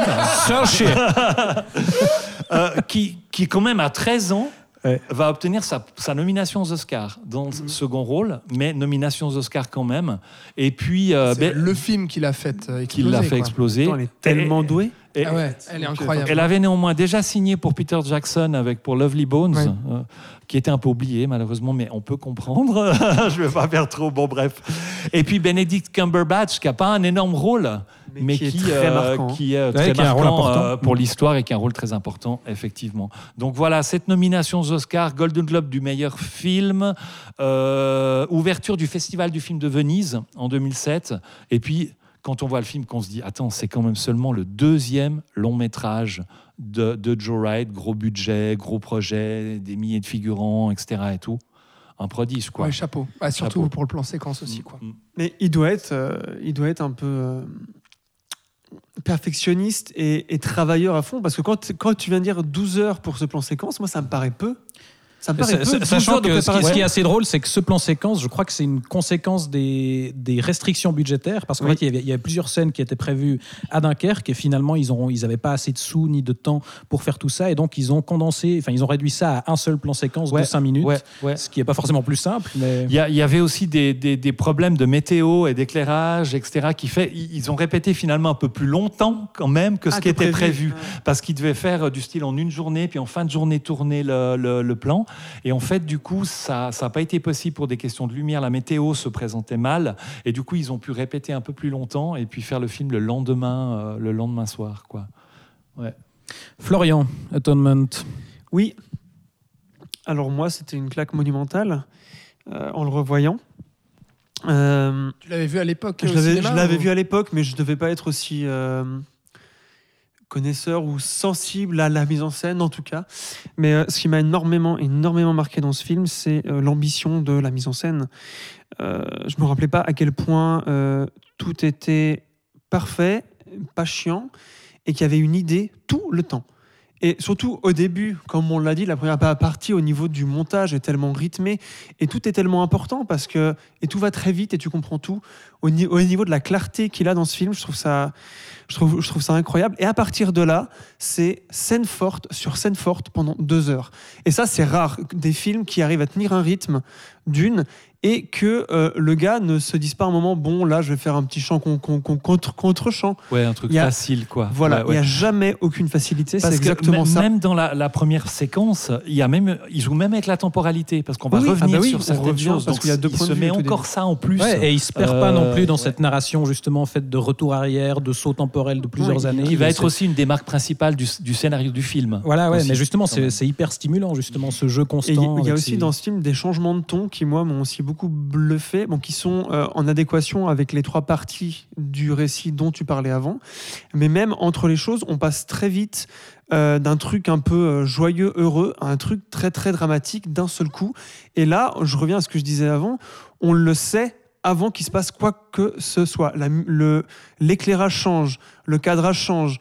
Je veux dire, j'ai l'impression que c'est quelqu'un, je pense de plus en plus à Kubrick en fait, quand je pense à Joe Wright, pas au même niveau, mais à quelqu'un qui maîtrise absolument tout ce qu'il y a dans son film peut-être à en être malade et à en être euh, perfectionniste et être trop euh, voilà dessus. Et dans Atonement, je trouve que ça se sent énormément tellement tout est bien imbriqué. Euh, des, des acteurs au costume, tu parles de McAvoy, je l'ai trouvé incroyable. Et la tension que moi je n'avais pas trouvé dans Orgueil et Préjugés, mais là, Là, le couple et. Nicely, je la trouve mais incroyable. Je crois que c'est un de ses meilleurs rôles. Ah ouais, ouais. C'est même son Je- meilleur je rôle. Je- avec Anna Karenine, je pense. Il y a, il y a aussi le un, un dès film le qui début, s'appelle la. Duchesse où elle est très très bien Oui, aussi, qui est aussi beaucoup un aimé, magnifique ouais. film avec des costumes encore. euh, Et, euh, plus et je voulais revenir sur Cumberbatch, qui, euh, qui est aussi un plan qui m'a énormément marqué. Euh, quand il dit à la jeune You have to bite it, j'étais terrifié. Terrifié. Parce que dès là, tu sais, tu sais ce qui va se passer, tu sais qu'il va y avoir ce qui va se passer après. Euh, Tu sais pas les conséquences, évidemment, parce que tu devines pas le reste du film. Et euh, encore une fois, l'importance du casting des seconds rôles et même des, des rôles des troisièmes rôles. Enfin voilà, c'est encore une fois, Wright est partout. Et dans ce film, je trouve qu'il est le plus partout, en tout cas, et qu'il maîtrise. euh, Enfin, moi, c'est renversant et dévastateur, comme tu l'as dit avant. Waouh! Alex, je crois que pour toi aussi, c'est waouh. Oui, oui, non, non, mais je rejoins euh, vraiment tout ce qu'ont dit euh, Patrick euh, et Florian. Pour moi, en fait, c'est vraiment du, grand mélodrame classique, entre guillemets, mais vraiment de qualité, c'est-à-dire avec du spectacle visuel. En plus d'avoir ce drame, ce grand drame amoureux, cette petite histoire dans la grande, enfin tout ça quoi. Et le spectacle visuel, effectivement, avec ce plan séquence sur Dun- Dunkerque dont on a suffisamment parlé, qui est splendide, euh, la scène de retrouvailles aussi entre les deux, qui est absolument bouleversante, mais vraiment, euh, je trouve qu'il y a un travail de dingue. Là encore, dans les petits détails, la tasse, euh, la cuillère dans la tasse, ce genre de choses, les mains qui essaient de se chercher mais qui ne se trouvent pas, ou bien une main qui est enlevée. Enfin, ça m'a rappelé en fait euh, justement les grands mélodrames hollywoodiens ou, ou, ou même français. J'ai pensé avec cette scène euh, à Casablanca ou bien même au, au parapluie de Cherbourg en fait, ouais, ouais, avec euh, le, le- ce bus qui part. Et puis, enfin, bref, vraiment cette scène hallucinante. Et euh, encore une fois, je, je reviens là-dessus, mais sur cette première partie qui est pour moi vraiment un chef-d'œuvre sur la mise en place de ces enjeux-là, comme le disait Patrick aussi avec ce jeu du flashback dans la narration, euh, où on arrive, euh, où on découvre une scène avec le regard de la petite euh, Bryony, et puis qu'ensuite on fait un flashback pour découvrir la scène du point de vue de, de ces deux amants Ouais, on a vraiment des contre-champs révélateurs. Quoi. c'est fou. Et puis euh, dans le montage aussi, comme on le disait avec les inserts et puis les grands plans, il y a à nouveau, comme dans Orgueil et Préjugés, des plans euh, euh, sur des décors naturels, mais hallucinants, avec une lumière magnifique. La photo est dingue à se damner aussi. Donc vraiment pour tout ça, euh, voilà. Après, je vais pas revenir sur, sur tout ce qu'ils ont dit, mais, mais vraiment, voyez ce film, bordel. Mais c'est intéressant aussi parce qu'effectivement, il y a des audaces, de vraies scènes, de vraies étrangetés dans ce qu'il fait, que ça soit euh, dans le retour en arrière par certains moments. Il y a aussi une scène où Brioni est euh, devenue infirmière, elle est plus grande, elle est infirmière, et une scène avec Jérémy Régnier, l'acteur belge, qui est très étrange. Elle est étrange à ce moment-là pour une raison précise. Mais tout d'un coup, euh, il y a une vraie étrangeté dans cette scène, euh, quelque chose qui nous Oui. emmène complètement ailleurs. T'as tout à fait raison. et- et- et du coup, on se dit, mais qu'est-ce qui se passe là? Oh, attends, c'est quoi? Pourquoi lui? Puis. Puis il, il ose vraiment, à travers son, son, son, son Bah, travail, ce son qu'il disait, style, l'héritage de ses aller parents dans l'étrangeté euh, réduit par les, conventions. ouais. Ouais, Ouais. il l'ose, ouais. mais il garde toujours une cohérence folle. Bien sûr. Et c'est ça qui nous fait nous dire c'est bizarre, mais pas tant parce que ça va faire sens en fait à un moment. Et même visuellement et de la mise en scène, ça fait toujours sens en fait, même si on a quand même un coussin sur lequel se poser, tu vois. Et il réussit à avoir cette base et donc à s'autoriser, ou peut-être que ça va dans le sens inverse. Il veut peut-être faire des trucs fous, mais il se dit attends, je vais peut-être me poser là pour que les gens soient pas per- perdus. Mais c'est Ouais, aussi cet équilibre ouais. qu'il a entre euh, maîtrise voilà plus que d'autres, Que d'autres, euh, c'était voilà. ce que tu disais en introduction. Mais c'est en tout cas ouais, qu'on on voit que c'est quelqu'un qui réfléchit euh, intensément à ce qu'il fait, à chaque détail euh, de, de- de son travail. Et, et- et je, trouve que c'est, je trouve intéressant aussi la manière dont il, dont il met presque en abîme le, le concept de l'adaptation. Parce que je crois qu'ici, personne n'a lu le, le roman d'origine. Mais d'après ce que j'ai compris, euh, là, il s'est passé l'inverse que, de su- que sur euh, Orgueil et Préjugés. C'est-à-dire que le scénariste euh, Christopher Hampton, qui est un peu un spécialiste des adaptations, parce qu'il avait aussi euh, écrit le scénario des Liaisons dangereuses de, Oui. de, de Steven S'il vous plaît. Frears. Et ce coup-ci, ce scénariste était parti sur une adaptation qui se détachait complètement du roman, qui était beaucoup plus linéaire, avec une voix-over omniprésente pour raconter l'histoire. Et là, c'est Wright qui l'a convaincu de rester beaucoup plus fidèle à la structure du livre, qui justement, je crois, faisait un peu ses, ses retours arrière. Et je trouve assez passionnant euh, la, la manière dont il, dont il raconte euh, le pouvoir des mots dans ce film, parce que finalement tout part Oui. aussi d'un quiproquo euh, d'une lettre, et il y a justement euh, toute cette utilisation de la machine à écrire dans la musique, parce que le fait de taper et d'écrire des choses a, un a une importance dans le récit, et on voit justement les mots être écrits, ce qu'on retrouvera plus tard aussi dans un film de- qui arrive bien plus tard dans sa filmographie. Et, et ouais, on sent qu'il réfléchit à, à cette idée justement de mettre les mots en images et comment euh, transformer ça en, en cinéma. Quoi. Mhm, mhm. Absolument. C'est vrai que les mots sont centrales par rapport à, à Reviens-moi. C'est vraiment. euh, c'est ce qui fait tout. Sur ce que tu disais au départ, Patrick. Oui, ben ça fait tout. C'est le départ euh, de- du film et c'est la fin du film aussi. Voilà. Et nous On arrivons dit pas plus. à la fin du film, effectivement, euh, qui va faire l'ouverture du Festival international du film de Vancouver et de la Mostra de Venise. Et Joe Wright, ce sera le plus jeune réalisateur à ouvrir euh, la Mostra de Venise, à 35 35 ans, à peine. Euh, ce sera, comme tu l'as dit, un succès commercial, 130 millions de dollars de recettes pour un budget de 30 millions à peine. Donc, ouais, belle constant. réussite. Il croulera ses- sous les nominations, tu l'as dit, six nominations aux, aux Oscars, dont meilleur film, meilleur scénario adapté et meilleure actrice secondaire pour Saoirse Ronan, n'est-ce pas Saoirse. Saoirse. Euh, il gagnera l'Oscar de la meilleure musique, le Golden Globe et le BAFTA du meilleur film. Et donc le nom de Joe Wright est définitivement imposé dès son deuxième film et il va enchaîner sur un projet bien différent, un drame contemporain, ce coup-ci adapté d'une histoire vraie. C'est Le Soliste, sorti en 2009.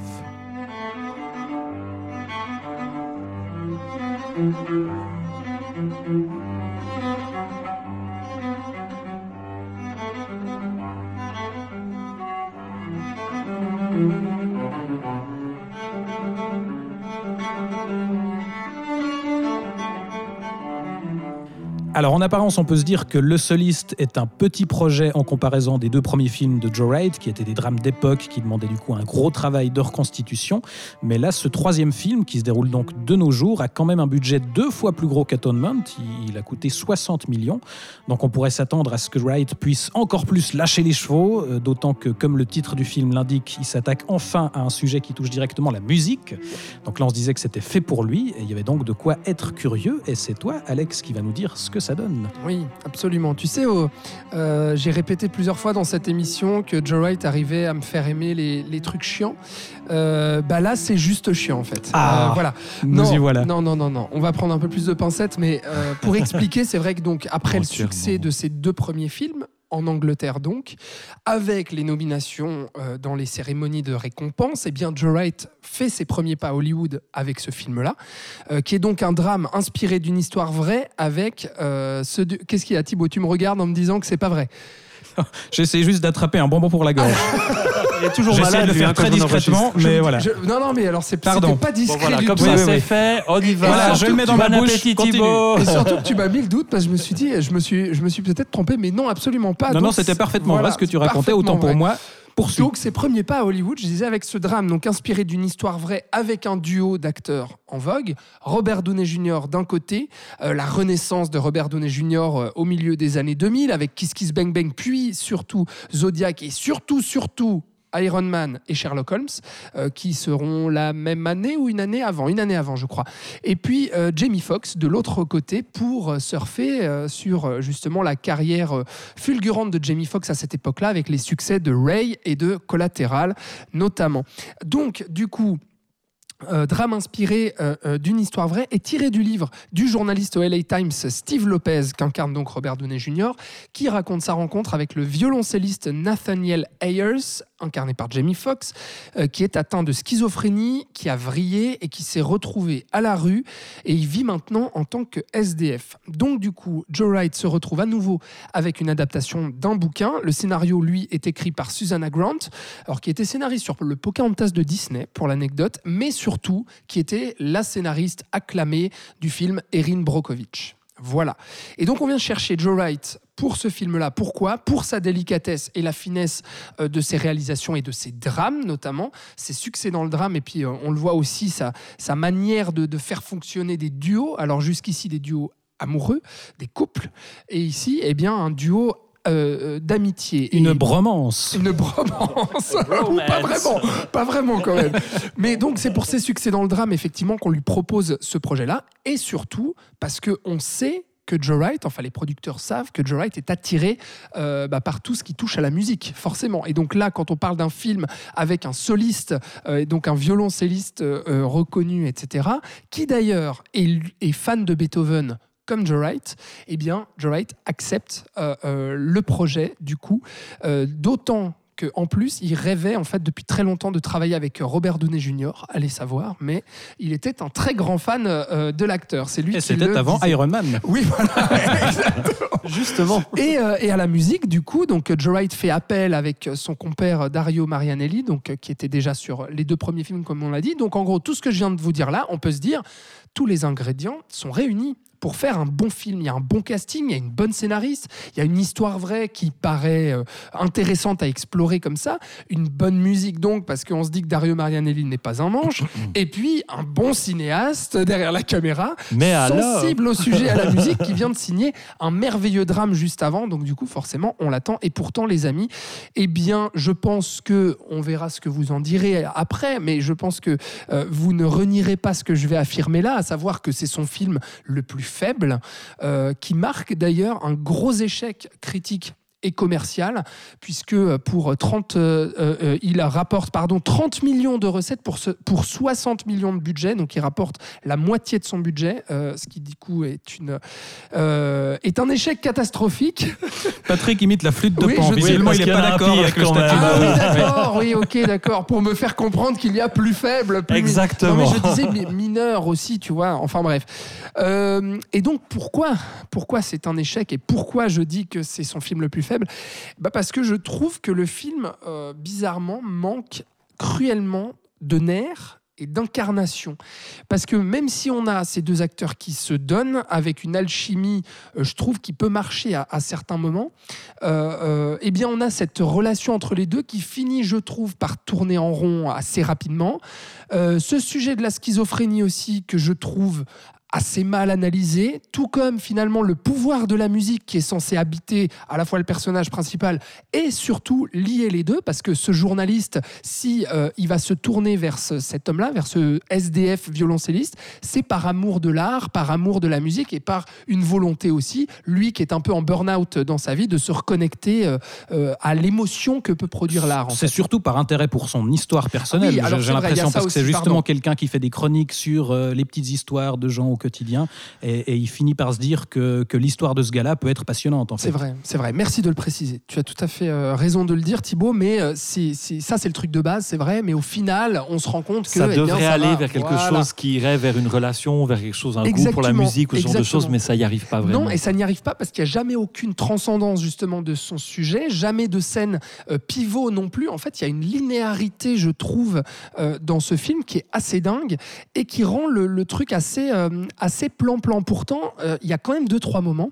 Il y a la première scène, notamment euh, sur l'autoroute, où euh, à un moment donné, ils, vont, ils vont arrêter la voiture et puis les deux personnages vont être là assis sur l'autoroute parce que l'autre a envie absolument de jouer de son violoncelle parce qu'il trouve que c'est le moment. Il va jouer ça dans un tunnel d'ailleurs, avec les voitures qui passent à 1000 à l'heure.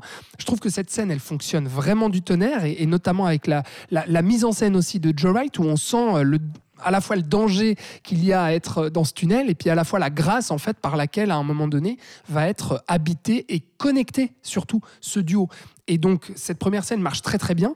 Oui, il y a un jeu sur le son aussi, parce qu'au début, Oui. il commence à jouer, puis la musique est encore couverte par le son des voitures, puis finalement, la caméra s'élève et, et rejoint les oiseaux, puis là, c'est la musique qui Et là, il n'y a quoi. plus que la musique, effectivement, euh, qui domine. Tu as tout à fait raison. Et, euh, et donc là, ça, ça marche. Effectivement, il y a ce plan séquence en grue aussi, euh, une fois de plus, un plan séquence, mais là, pour nous plonger, en fait, dans un environnement, donc celui des, des SDF de Los Angeles, euh, l'idée est belle, effectivement, de se dire, bah oui, on va, euh, comment dire, on va avoir une immersion dans, ce, cet environnement-là, on va vouloir dire quelque chose sur ces SDF. D'ailleurs, il y a une volonté de réalisme aussi de la part de Joe Wright, qui est allé chercher des, vrais SDF pour jouer les figurants. Et au final, euh, bah, je trouve que là, c'est un sujet qui est pas du tout, euh, mais ne serait-ce que touché du doigt. Quoi. Enfin, moi, je, voilà, moi, je, trouve qu'on on, on dit pas grand-chose là-dessus. Euh, mais bon, passer ces quelques bons moments justement, et ben en fait, j'ai l'impression que passer la première heure, Joe Wright s'endort complètement derrière sa caméra. C'est-à-dire que je vois toutes ces scènes qui défilent devant nos yeux de manière totalement plan-plan où on se met à avoir finalement des dialogues, des chants contre chants et il n'y a plus du tout ces scènes-là euh, habitées par la mise en scène justement. Toute cette deuxième heure, je me disais ok donc c'est un long tunnel et puis euh, on sait où ça va, on a compris l'issue et en fait moi je, commençais réellement à me faire chier quoi. Donc euh, donc du coup, je sais pas trop ce qui s'est passé. Est-ce que c'est Joe Wright qui avait peur justement de bah, comment dire, trop affirmer son style pour son premier film Ah, on on hollywoodien? sent plus en retenue, que- en tout cas, ouais, que sur ces complètement en retenue. Et, et peut-être que c'est lié justement à ses premiers pas à Hollywood, à ce casting, à ce gros budget, etc., qui font que du coup, peut-être que les producteurs aussi lui ont donné un, un cahier des charges clair et net. Je sais pas, mais, mais moi en tout cas, voilà, c'est un film. euh, il me fait un. Je, je déteste pas. Hein. C'est pas. euh, Je trouve pas que ce soit un mauvais film, mais c'est juste dommage, quoi. Patrick, maintenant que tu as fini de jouer de la flûte de pan. Non, le, le- le film, je trouve aussi, il est assez ennuyeux en fait, et puis euh, il, il nous donne pas ce que les, les éléments de base pourraient nous donner en termes d'émotion, de, de lyrisme ou de ce genre de choses-là. La première chose, effectivement, je trouve que c'est le lyrisme. Ça manque complètement de lyrisme. Il n'y a pas d'ampleur dans la mise en scène. Je trouve que c'est là où les effets, où le style de Joe Wright est le moins réussi. Euh, je trouve souvent lourd et cliché. Tu parlais des, des oiseaux qui volent au-dessus de l'autoroute à Los Angeles. Bon, je trouve ça un petit peu cliché. Euh, du style, on s'élève avec l'art au-dessus de- du béton. Enfin bref, voilà. Ou, les effets psychédéliques, un moment, quand on écoute de la musique, on ferme les yeux pour une espèce de truc là qui comme ça qui voyage devant nos yeux. Enfin, je trouvais ça bof, quoi, pas prenant, ni très beau esthétiquement. Alors, il y a aussi le fait que tout d'un coup, on n'est plus dans des choses à costume, mais on est dans quelque chose qui est dans le, dans le concret du, du ici et maintenant, en plus dans le milieu des SDF. Moi, il y a aussi un autre problème, c'est que le scénario et les dialogues sont construits presque comme deux monologues. C'est-à-dire, on veut, on, veut nous raconter une relation entre deux personnes, mais en fait, ils sont un peu tous les deux autistes, finalement. Puis ils sont tous les deux, tout le temps, un peu en train de soliloquer. Ah ouais, alors autant Robert c'est Downey. Jr. il est en train de faire, eh ben ouais, alors ouais, ah ouais, c'est pauvre, etc. Ah ouais, mais tu joues bien du piano, là, tu joues bien du violoncelle, c'est quand même dommage, etc. Machin, tu sais, moi je peux t'amener. Puis l'autre, il est là, ouais, ouais, euh, euh, ouais, euh, moi, ouais, j'ai peur, euh, oui, qui est là-bas, qu'est-ce qu'il Enfin, On il est, voit complè- Jamie il est Foxx, là. complètement, il est Ah ouais. complètement, il est complètement loin. Donc, en fait, du moment qu'ils sont les deux en train de monologuer et de soliloquer dans leur coin, il n'y a aucune relation qui peut s'établir, aucun rapport entre eux, euh, entre deux à l'écran, mais aussi entre nous et les personnages en tant que spectateurs. Donc Ouais. du coup, pour ça, moi, ça C'est que fonctionne pas. passer cette scène en fait sur l'autoroute où je trouve que l'alchimie prend et on comprend la liaison entre les deux, bah après on retrouve plus jamais ça quoi. Voilà, parce qu'en plus, euh, c'est pas forcément. Enfin, le personnage de Robbie- Robert Downey Jr. est assez antipathique aussi. Comme tu disais au début, il y a quelque chose euh, assez arriviste par rapport. Il doit vraiment trouver une histoire, quelque chose, etc. Par contre, ce qui est intéressant, c'est qu'il y a quelque chose qui est, je trouve, mieux écrit. Euh, dans le film, c'est vraiment la question de l'aide à, autrui, parce qu'on va quand même y arriver petit à petit, puis on va avoir une plongée auprès des défavorisés euh, de Los Angeles qui est quand même assez prenante, je trouve. Puis importe, quand on arrive dans un moment, on arrive dans une rue qui est vraiment peuplée de gens qui sont là, à la rue, qui, dorment dehors, etc. Et- Et et il y a toute une vie, hein, une sorte de cours des miracles comme ça. Et je trouve que ce moment est quand même assez prenant. Et il y a la question qui est assez bien écrite dans le film de savoir comment on fait pour aider quelqu'un d'autre. Est-ce que c'est possible ou pas Jusqu'où on peut y aller ou, peut-être c'est impossible. Et le film, il, garde cette question un peu en suspens, puis il va suivre le personnage à travers cette chose-là. Et ça, je trouve que c'est quand même plutôt intéressant. En tout cas, s'il y a quelque chose à, sauver dans le film, Euh, la façon, comme je disais, de, plonger dans, dans cette misère qui existe à Los Angeles, euh, loin des milieux bourgeois qu'affectionne d'habitude le réalisateur, c'est plutôt plutôt voilà, assez prenant. Et puis, en dehors du fait que leur partition est, quand même, je trouve, mal écrite par rapport à ce côté monologue, un petit peu, je trouve que les acteurs, ils, ils, sont quand même, euh, ils, livrent des prestations qui sont quand même assez, assez bonnes, quoi. Voilà un petit peu, mais, mais, mais, mais le film est ennuyeux parce qu'il il va nulle part, en fait. Il tourne un peu en rond, les scènes se ressemblent toutes, les, dialogues se ressemblent tout le temps, tout le monde parle dans le vide en permanence. Voilà, c'est un peu ennuyeux. Ouais, ouais, je pense qu'effectivement, ce qui caractérise le film, c'est que c'est un film très en retrait, quoi, qui, qui ose pas euh, exploser comme, euh, comme certains films de, de Joe Wright explosent. Mais moi, je sauverais quand même quelques, quelques éléments. Effectivement, c'est assez décevant la, la manière dont il met en scène la musique, parce qu'on aurait pu s'attendre à ce qu'il Ah fasse ouais. tout péter, parce que c'était un sujet pour lui, quoi. Et finalement, à part quelques scènes que tu as citées, la première euh, scène où il joue du violoncelle et, et cette scène euh, où ils assistent au concert d'un orchestre, où voilà, il fait un peu de, des effets, il, il illustre la synesthésie avec les couleurs. Moi, il y a, y a deux, C'est trois un peu choses. nul ça quand même. hein. Bah, c'est un peu facile, quoi. Mais, euh, mais, mais, mais voilà, on aurait pu attendre bien plus de lui euh, pour, pour ce qui est d'illustrer la musique. Mais je trouve qu'il y a quand même, on retrouve Joe Wright euh, dans quelques séquences où il a vraiment, je trouve, de très belles idées visuelles, notamment pour illustrer ce que raconte vraiment le film au final, je pense, au-delà du, du sujet de la musique, c'est cet aspect de, voilà, de, parcours de vie, de une petite histoire parmi d'autres. Et il fait, il illustre ça visuellement de manière assez intéressante, je trouve, par quelques plans aériens qui montrent un alignement de- d'une multitude de maisons ou alors qui, qui survolent euh, l'autoroute et tu vois toutes ces voies qui s'entremêlent. Et voilà, tu as cette idée de, justement de parcours de vie. Et, il joue aussi là-dessus euh, sur le son, où à un moment, il va capter un avion de ligne et on va entendre l'hôtesse de l'air qui annonce le vol, etc. Et après, il, recentre sur une conversation téléphonique de, Robert Downey Jr., justement, pour illustrer, voilà, c'est, on va raconter une petite histoire, une petite histoire parmi d'autres. Je trouve assez intéressant la façon dont il illustre ça. Mais c'est vrai que pour le reste, ça reste assez, euh, voilà, un peu timoré, je crois. Et je crois que tu es, assez euh, d'accord avec ça, Florian. Ouais, Oui, qui a été c'est très un- silencieux jusqu'à Oui, maintenant sur le oui, film. Oui, bah parce qu'à part en dire euh, du mal, je sais pas trop quoi en dire, tu vois. Mais euh, non, mais je pense que c'est un film qui ne sait pas ce qu'il se veut, tout simplement parce que je suis persuadé que le fait que ce soit son premier film américain explique en grande partie euh, l'échec artistique de ce film. Euh, on sent euh, que la prod est là. On sent que le script aussi est là. Je ne sais pas si Joe Wright a eu un droit de regard sur le script, mais ça ne se sent pas. Puisque pour moi, l'écriture du script est très balisée. C'est vraiment le drame américain de tranche de vie, parcours de vie, comme tu disais, mais sans aucune originalité.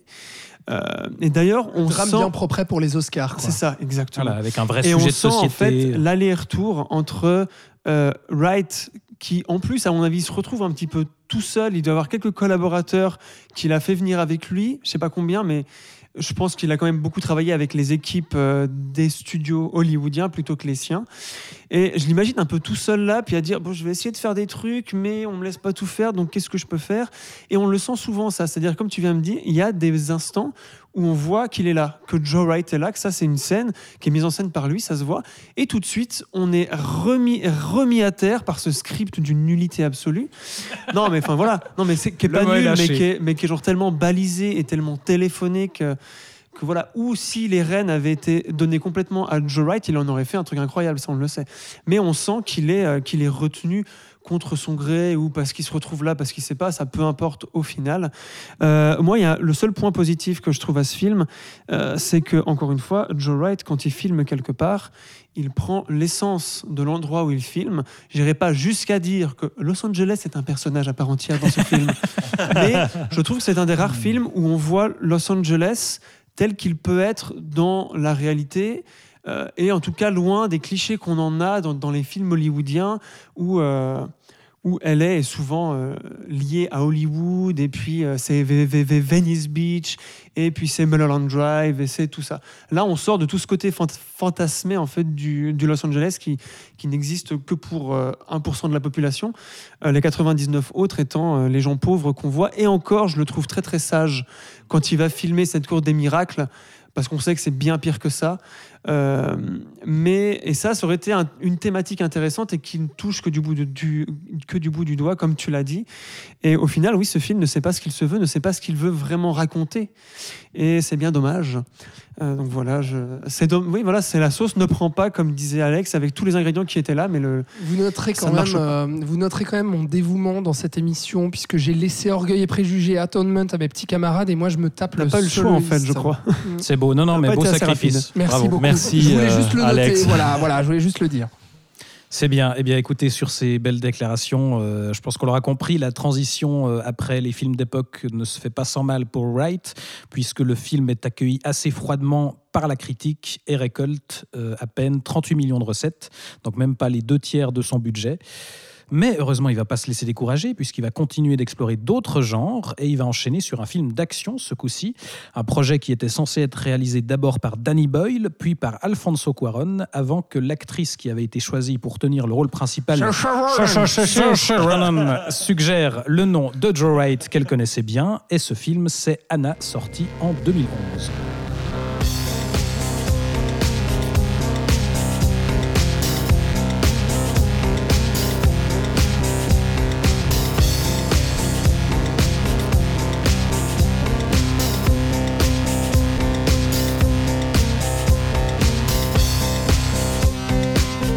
Alors ça peut paraître étonnant pour un cinéaste qui s'est fait connaître par le film d'époque de s'aventurer dans le domaine du film d'action, mais au final la transition n'est pas si absurde que ça, et c'est toi qui vas nous le dire, Florian.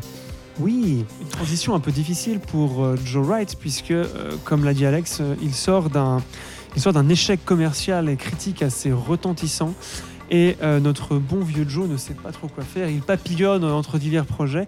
Et c'est grâce à Sorche Ronan S'il te plaît, qui va l'appeler. l'accent quand même. Oui, bah vas-y. Alors, On s'est entraîné jusque-là. Searchez Saoirse, Voilà. Saoirse Ronan qui va euh, l'appeler puisque euh, elle, elle, elle a déjà été signée sur le film Anna donc et il va venir prendre la suite de Danny Boyle et Quaron comme tu l'as dit en introduction Thibaut pour ce film, pour ce script, pour la mise en scène de ce script qui était euh, blacklisté depuis plusieurs années. Donc la blacklist, ce sont les scénarios prometteurs mais qui n'ont toujours pas trouvé de production. Euh, et donc enfin ce film va pouvoir être fait.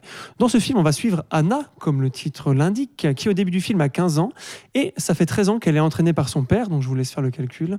Son père qui est un ancien agent de la CIA et qui l'entraîne dans une cabane reculée du nord de la Finlande, rien que ça. Puis évidemment arrive un moment où elle est entre guillemets prête pour sa mission qui est de tuer Marissa Wigler, qui est jouée par euh, l'incroyable Kate Blanchett, qui est l'ancienne chef de son père et qui serait à l'origine de la mort de sa mère. Tintin, le revenge movies est là, ça va chier. Euh, S'ensuit donc une aventure surréaliste et survitaminée qui va emmener Anna de révélation en révélation et va lui apprendre à savoir qui elle est et à vivre dans le monde. Et donc comme son Quel héros- narrateur n'est-ce pas hein, ça? Je l'ai pas écrit. Hein, euh, Il fait aussi les répondeurs de téléphone. Aïe, aïe, aïe. Alex rigole beaucoup, hein, je ne sais pas ce qu'il a pris. mais- Ouais. Et donc, comme son héroïne, Joe Wright va retomber en enfance et va nous faire part de différentes influences qu'il a eues quand il était euh, jeune ado ou enfant. Et c'est moi, le- la, la première chose qui m'a marqué dans ce film, c'est que d'habitude, c'est souvent dans les premiers films qu'on voit les influences majeures des ré- ré- ré- réalisateurs. C'est dans les premiers films qu'ils les mettent en avant pour s'en débarrasser un peu et pouvoir, dans le reste de leur filmographie, euh, prendre un style plus propre à eux. Et là, c'est donc le quatrième film de Joe Wright, et c'est la première fois, en tout cas, qu'on les voit aussi visiblement des influences cinématographiques. Et euh, donc Joe Wright va trouver dans ce script euh, exactement ce dont il avait besoin en écho à son enfance, c'est-à-dire un récit d'apprentissage, une espèce de fable euh, qui va lui rappeler toute la période dont on avait parlé euh, dans ton introduction sur qui est Joe Wright, cette période où il va découvrir l'art.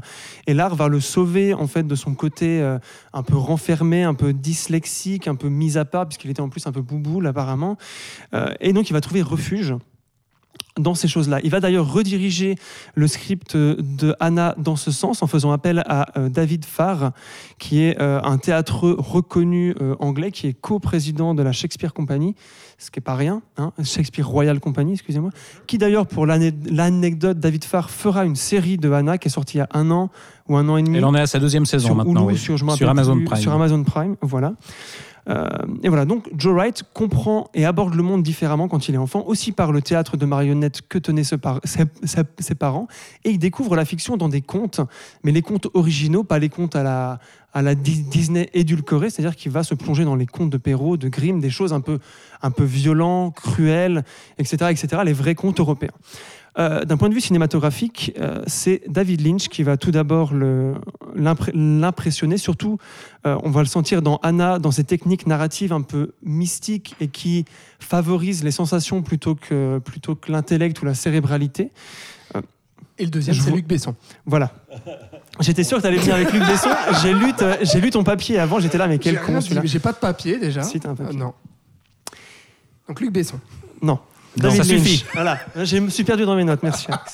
Donc voilà, plutôt que le côté cérébral. Il utilisera d'ailleurs l'étrangeté de ces, du monde un peu lynchien dans ses tout premiers films, il les utilisera là encore. Et l'autre cinéaste qui va l'influencer beaucoup, dont j'ai parlé vite fait avant, c'est Kubrick, notamment avec Orange Mécanique.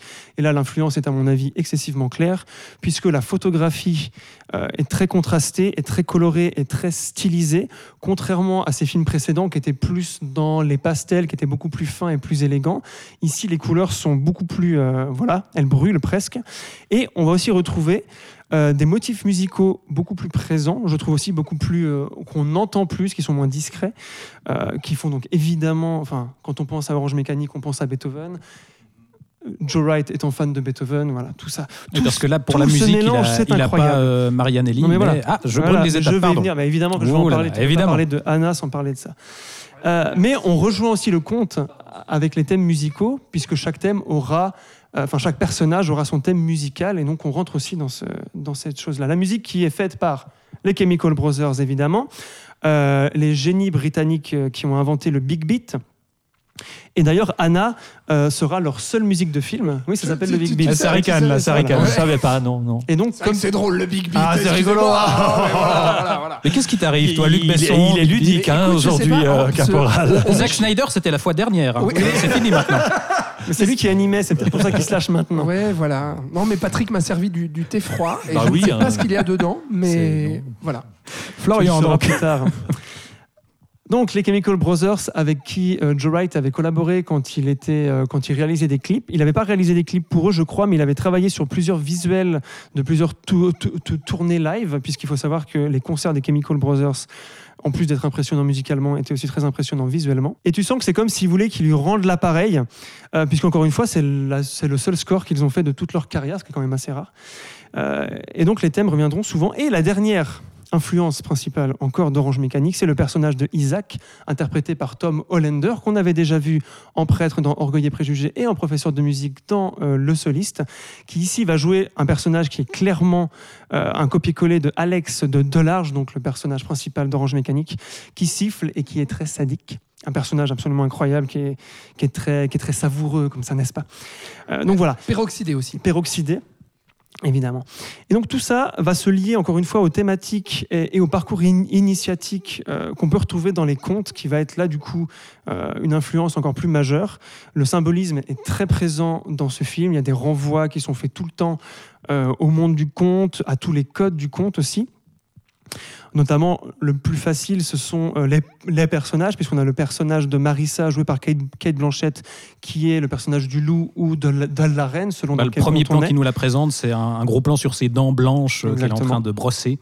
Exactement. Le père, donc joué par Eric Bana, euh, est le personnage plutôt du chasseur ou du sauveur, un peu du prince charmant, mais on n'ira pas jusque-là parce qu'on n'est pas dans un truc d'inceste.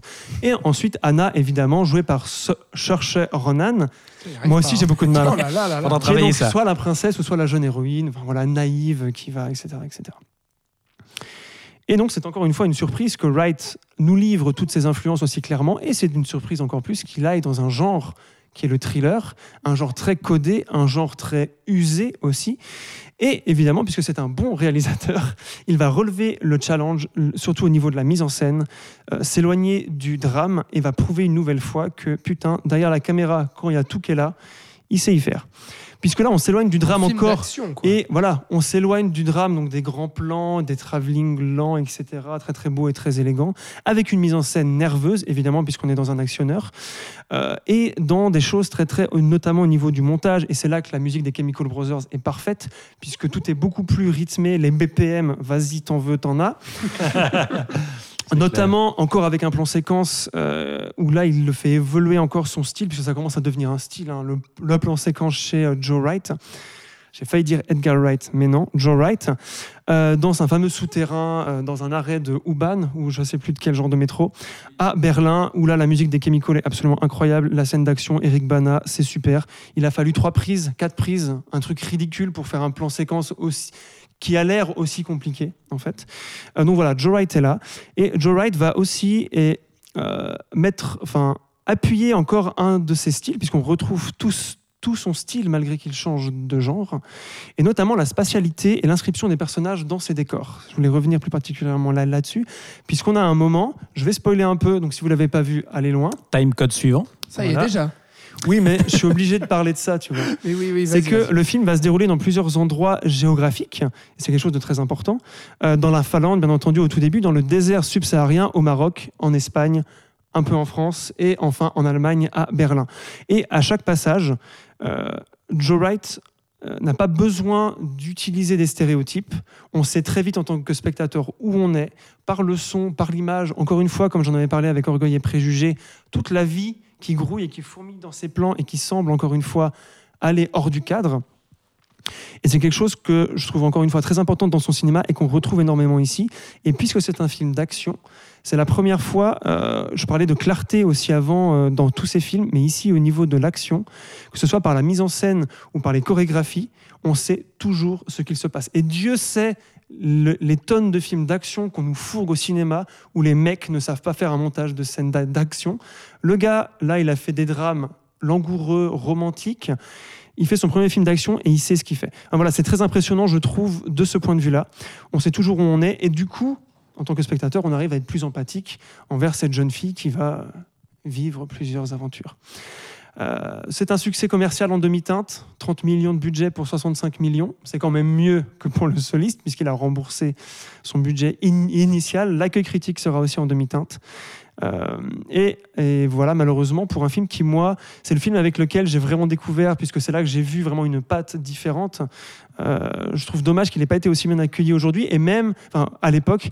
Et je trouve même qu'aujourd'hui, il est encore un peu. euh, un peu Méconnu. sous- méc- voilà, ex- exactement. Alors que pour moi, c'est un gros morceau de bra- bravoure et que c'est une remise en selle euh, très très importante pour lui, puisqu'il va enchaîner avec un de ses projets rêvés après, euh, Anna Karenine. Donc, Mais petit, petit succès, mais succès quand même parce que, euh, dans les ambitions du studio, euh, c'est du bis en fait. hein. À la base, Oui. c'est pas censé être effectivement la, la grosse production et tout, donc euh, donc ça a quand même ça a quand même plus ou moins fonctionné. Mais je pense que le côté bis justement explique aussi le fait que parce que le film ne comment dire, ne brille pas non plus par, euh, euh, par son originalité et son ambition, euh, même si effectivement Là, ça se tout ce que tu dis, c'est Mmh. vrai. Non, mais dans le sens, tout ce qui, tout ce Tu que- vas tout tout seul, ce qu'a dit Florian, c'est absolument, c'est absolument vrai euh, sur la manière dont Joe Wright arrive à s'accaparer l'actionneur, etc. En revanche, euh, je Vas-y, vas-y, maintenant. Non, mais vous- Allons-y. Parce que je Tu vais, disais être, je vais Luc Besson. fais-le maintenant, pénible. comme ça après on pourra le faire pénible, maintenant. après on va en dire du bien avec. Patrick. Moi je, pénible. je casse un peu le château, puis Patrick il repasse derrière un peu voilà, avec les seaux euh, pour euh, mettre un peu de sable. Euh, non, mais dans le sens, moi, franchement, je souscris vraiment à tout ce qu'a dit euh, Florian, qui est très très juste. Et, puis, Et tu peux t'arrêter là. Exactement. Non, mais l'analyse de Florian est absolument juste. Par contre, en termes d'appréciation du film, j'aime bien le film. Mais je trouve pas ça fantastique et je trouve pas ça euh, grandiose, loin de là. Parce que, franchement, quand je vois tous les ingrédients, je citais Luc Besson pour euh, donner une petite pique comme ça et pour rigoler, mais rigoler à moitié. Parce oh que, non, honnêtement, même pas moi, à je- moitié, Non, mais t'exagères quand moi, je trouve franchement qu'on pourrait se retrouver devant une production EuropaCorp de luxe. Attention. Non, mais c'est pas parce que. Luc Besson Non, a récemment non, fait un non, film non, qui s'appelle Anna non, aussi. non, mais, non, forcément. mais c'est juste qu'on a, non, on a tous les ingrédients d'une pro- tous les ingrédients d'une prod de vaisseau. On a en- Oui, de mais quand Besson, tu pardon, vois, je vais y c'est arriver. pas ça, un revenge même. movie avec une gamine qui se qui se faille, donc héroïne féminine aussi, de l'action, des flingues, des mano à mano, une corporation complotiste, un élément de science-fiction là au milieu. Euh, D'ailleurs, euh, voilà, Florian n'a pas trop De parlé, mais qui science-fiction est bah oui, au-delà de- sur la, le super L'ADN. pouvoir. Bah oui. Ah oui, oui. ça, Bah c'est oui. vrai que c'est le truc un peu, euh, voilà, Bah, un et, peu qui est, facile. et qui est surtout pas vraiment euh, exploité. Mais voilà. Donc, il y a tous ces ingrédients-là. Et pourquoi je dis de luxe Parce Patrick que, s'en va. justement, c'est bien emballé, c'est bien filmé, c'est bien monté. Il y a une très jolie photo aussi. Et puis, les scènes d'action, la scène où l'héroïne s'échappe avec sa réalité qui se tord, son monde qui est bouleversé, et du coup, la caméra qui, qui Ah, C'est fait limite un sans expérimental ce qu'il fait comme là, ça. dans Ça, cette c'est scène-là. hyper joli. Et puis il y a ce plan séquence avec Eric Bana qui se bat. Bon, c'est sympa ça aussi, mais je veux dire, enfin voilà, je, trouve que ça casse, pas trois pattes à un canard non plus. Enfin dans le sens, je ne m'extasie pas euh, devant ce film. Et aussi, je trouve ça assez peu généreux finalement. Euh, peu de bataille et puis pas assez de, gore par rapport à, la promesse du revenge movie qu'on pourrait avoir. Parce que c'est un PG-13, il faut le, il faut le rappeler, donc film vraiment destiné aussi euh, aux adolescents. Après, je trouve que le tout reste tout à fait divertissant, bien ficelé aussi parce qu'on a une intrigue qui se dévoile par petits bouts, bien fichu, mais ça me passionne pas, notamment parce que tout le propos sur le super enfant, euh, le propos de, la promesse en fait de base, mais je trouve n'est absolument jamais euh, exploité et finalement on se retrouve devant un simple euh, reve- revenge movie et un simple popcorn movie aussi. Voilà, même si la musique des Chemicals aussi, je la trouve excellente. Sir Sharon est très bien aussi. Kate Blanchett, sublime. Et que j'aime bien effectivement toutes ces petites références au conte. Mais pour moi, ce film-là, ça s'arrête là. C'est un bon popcorn movie du samedi soir.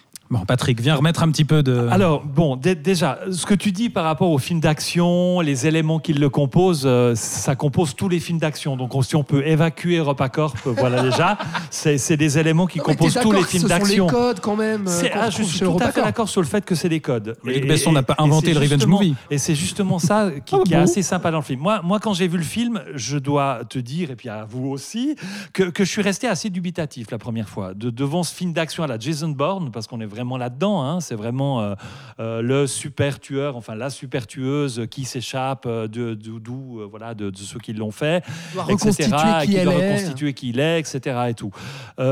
Qui était traité avec plein de références et d'éléments clairs au conte, qui passait par des décors, des paysages totalement variés. Je trouvais que c'était un drôle de mélange. Puis là, je l'ai revu, et puis je dois dire que c'est justement cette étrangeté dont on parlait, cette originalité de traitement, les audaces de mise en scène, de nouveau les grands travelling, il adore les travelling, Joe Wright, ces grands travelling sur cette séquence dans les caissons à un moment donné qui est incroyable.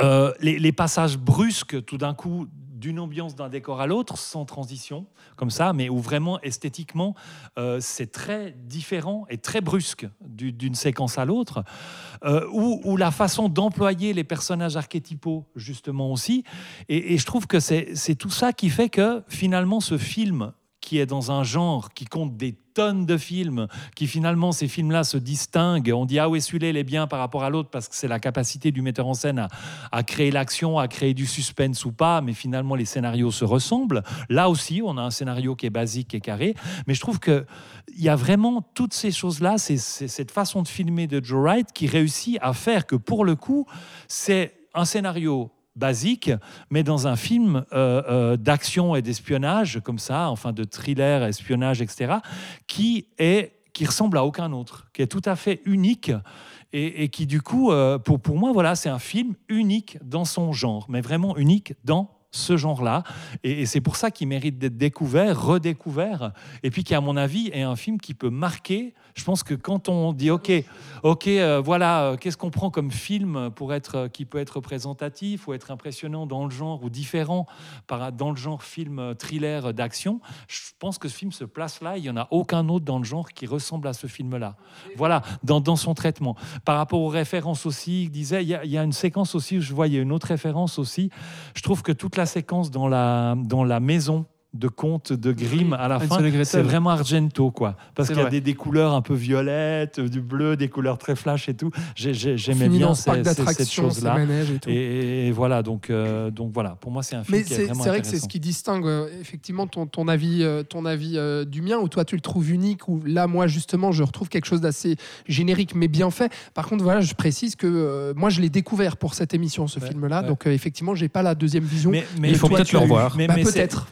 Mais je, pas... je recommande absolument, hein, par Ouais, contre. hein. Et c'est vraiment pas peut-être au niveau du scénario qu'il faut aller euh, regarder, euh, chercher Non, l'originalité c'est vraiment au niveau du traitement. C'est vraiment au niveau, C'est au niveau du, du traitement, traitement, ouais. et euh, C'est du traitement et de, et de la qualité de la mise en scène quand même. Et justement, fois, par rapport au traitement, moi, si euh, il fallait le comparer à un film, moi, j'irais pas chercher du côté de Luc Besson, mais du côté euh, de quelqu'un que tu citais tout à l'heure, euh, Florian, par un lapsus, c'est Edgar Wright, parce que moi, ce film, ça m'a beaucoup fait penser à Baby Driver, euh, par rapport à son traitement, enfin son utilisation de la musique justement et, et- et du montage. Là, pour moi, sur Anna, euh, Joe Wright, il, il fait justement ce qu'il faisait pas sur le soliste, c'est-à-dire qu'il fait vraiment tout péter dans sa mise en scène. Il utilise vraiment euh, son amour pour la musique et pour la musicalité du montage. Et là, c'est parfaitement pertinent par rapport au genre, parce que le film d'action, voilà, les chorégraphies, on peut aussi facilement rapprocher ça de la danse et, du théâtre. Et là, il le fait justement à plusieurs reprises. Le, plan séquence d'Eric Bana qui se, qui se bat contre cette horde d'agents qui, qui, le, qui le prend en filature, euh, on a l'impression à des moments que les chorégraphies, justement, sont, sont, plus de la danse que, que du combat. Enfin, il rythme ça aussi euh, avec la musique. Et, il pose ça finalement dès le départ avec cette héroïne qui est élevée dans la forêt et qui apprend tout à travers des encyclopédies. Elle dit à son papa qu'elle aimerait, elle rêverait de- d'entendre de, la musique, de découvrir de la musique. Et il va travailler ça tout du long dès ce- cette séquence d'introduction qui rappelle pas mal euh, l'ouverture de, enfin le début d'Atonement où on la voit euh, s'entraîner avec son papa, chasser, taper sur des bâtons, réciter des textes et, il construit justement une rythmique aussi avec tous ces sons, les, coups de feu aussi qui, qui deviennent des, rythmes de percussion peu. Et, voilà, c'est vraiment un film d'action assez expérimental au niveau du montage où il travaille vraiment euh, ouais, cette musicalité du montage avec un rythme que je trouve vraiment excellent et, deux, trois fois assez, euh, assez expérimentaux dans, cette mise en scène de l'évasion où il y a des lumières stroboscopiques, des décors de béton, on ne sait pas très bien où on est, c'est assez, euh, ouais, assez, on est presque dans l'abstraction, quoi. Et, où vraiment avec tout ça, il, élève pour moi son sujet avec ses, ré- ses références au conte et avec cette utilisation de, la musique. Et puis, euh, au, niveau de, au niveau des tableaux et des plans, on parlait de la, composition hein, des plans et de ce genre de choses. Je trouve que c'est peut-être le film le plus architectural de Joe Wright. C'est-à-dire qu'il va vraiment, il est dans une toute autre euh, style de peinture que par rapport au drame anglais. Mais là, il réussit vraiment à utiliser les décors comme des éléments architecturaux, que ce soit les caissons, que ce soit les tunnels au début du, du centre, euh, la maison à la fin. Il y a quelque chose de très architectural et, et ça, je trouve intéressant aussi dans le film. Vraiment Et bien. La, forêt au départ et tout ça. Mais c'est- c'est c'est vrai, c'est très bien sur la fabrication et tout, mais en termes de plaisir de spectateur, vous trouvez pas que c'est ça Non, manque un tout. peu d'action mais- quoi mais non, en fait, si tu veux, parce que quelque part, je trouve que par rapport au. On, on est en tant que spectateur dans la position du personnage de la jeune fille, de, de chercheur, euh, voilà, de Anna, en fait.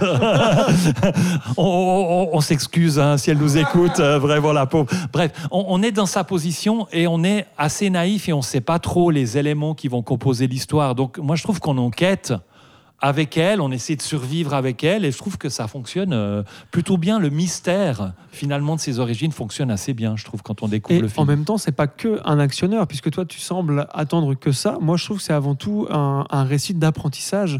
Et je trouve que la place que Wright laisse à certains instants, entre guillemets, en off, je pense surtout quand elle rencontre euh, des Espagnols ou des Gitans, je me rappelle plus. Enfin, le premier contact qu'elle a avec un garçon, en gros, euh, qui pourrait être une scène assez gênante et qui a été revue et revue, où il aurait pu euh, ben, tomber dans le piège un peu du truc un peu niais. Là, au contraire, je trouvais ça euh, très très touchant qu'on puisse avoir, puisqu'on parle d'une machine presque, d'un d'un enfant conçu par modification ADN, etc., euh, qui ait une humanité très très simple et très très très directe, mêlée en plus euh, à toute la menace qui pèse sur elle et à tous les trucs assez violents qui ont déjà arrivé, qui vont arriver tout le temps. Et il y a aussi, aussi cette, il y a encore cette question d'équilibre euh, qu'on retrouve ici. Et moi, je trouve que c'est justement l'alliance de ce côté très humain et qu'on n'oublie pas que c'est une jeune fille finalement, mais qui tue. Là ça, où d'autres ré- où là d'autres réalisateurs auraient que pris le côté machine et le côté tueur, Ouais, tueuse, bah, et c'est puis c'est d'ailleurs ce qui, ce qui distingue le film d'un Jason Bourne, justement. C'est C'est que c'est une jeune fille qui, euh, qui doit se construire encore et qui va euh, découvrir le monde et, et grandir à travers son parcours. C'est pour ça que c'est un bon film, contrairement à ce que Alexandre dit.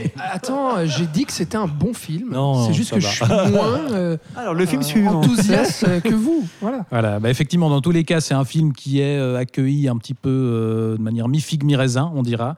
Euh, c'est pas le long métrage qu'on retient le plus dans la filmographie de Joe Wright, mais il survit malgré tout aujourd'hui, puisque, comme tu le disais, Florian, euh, le co-scénariste David Farr en a, en a, créé, en a extrait une, une série pour Amazon Prime, qui en est actuellement à sa deuxième saison.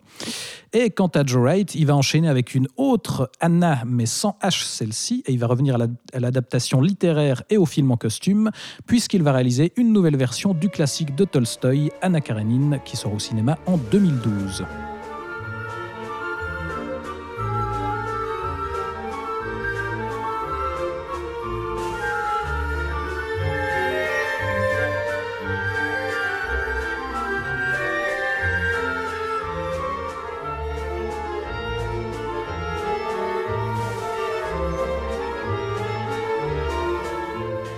Pour incarner le rôle-titre d'Anna Karenine, Joe Wright fait appel pour la troisième fois à Keira Knightley. Il retrouve aussi la plupart de ses collaborateurs techniques d'orgueil et préjugés, et on pourrait s'attendre à ce, que- à ce qu'il resserve la même recette, mais il va partir dans une, dans une toute autre direction et livrer une adaptation plutôt originale et étonnante dans son approche.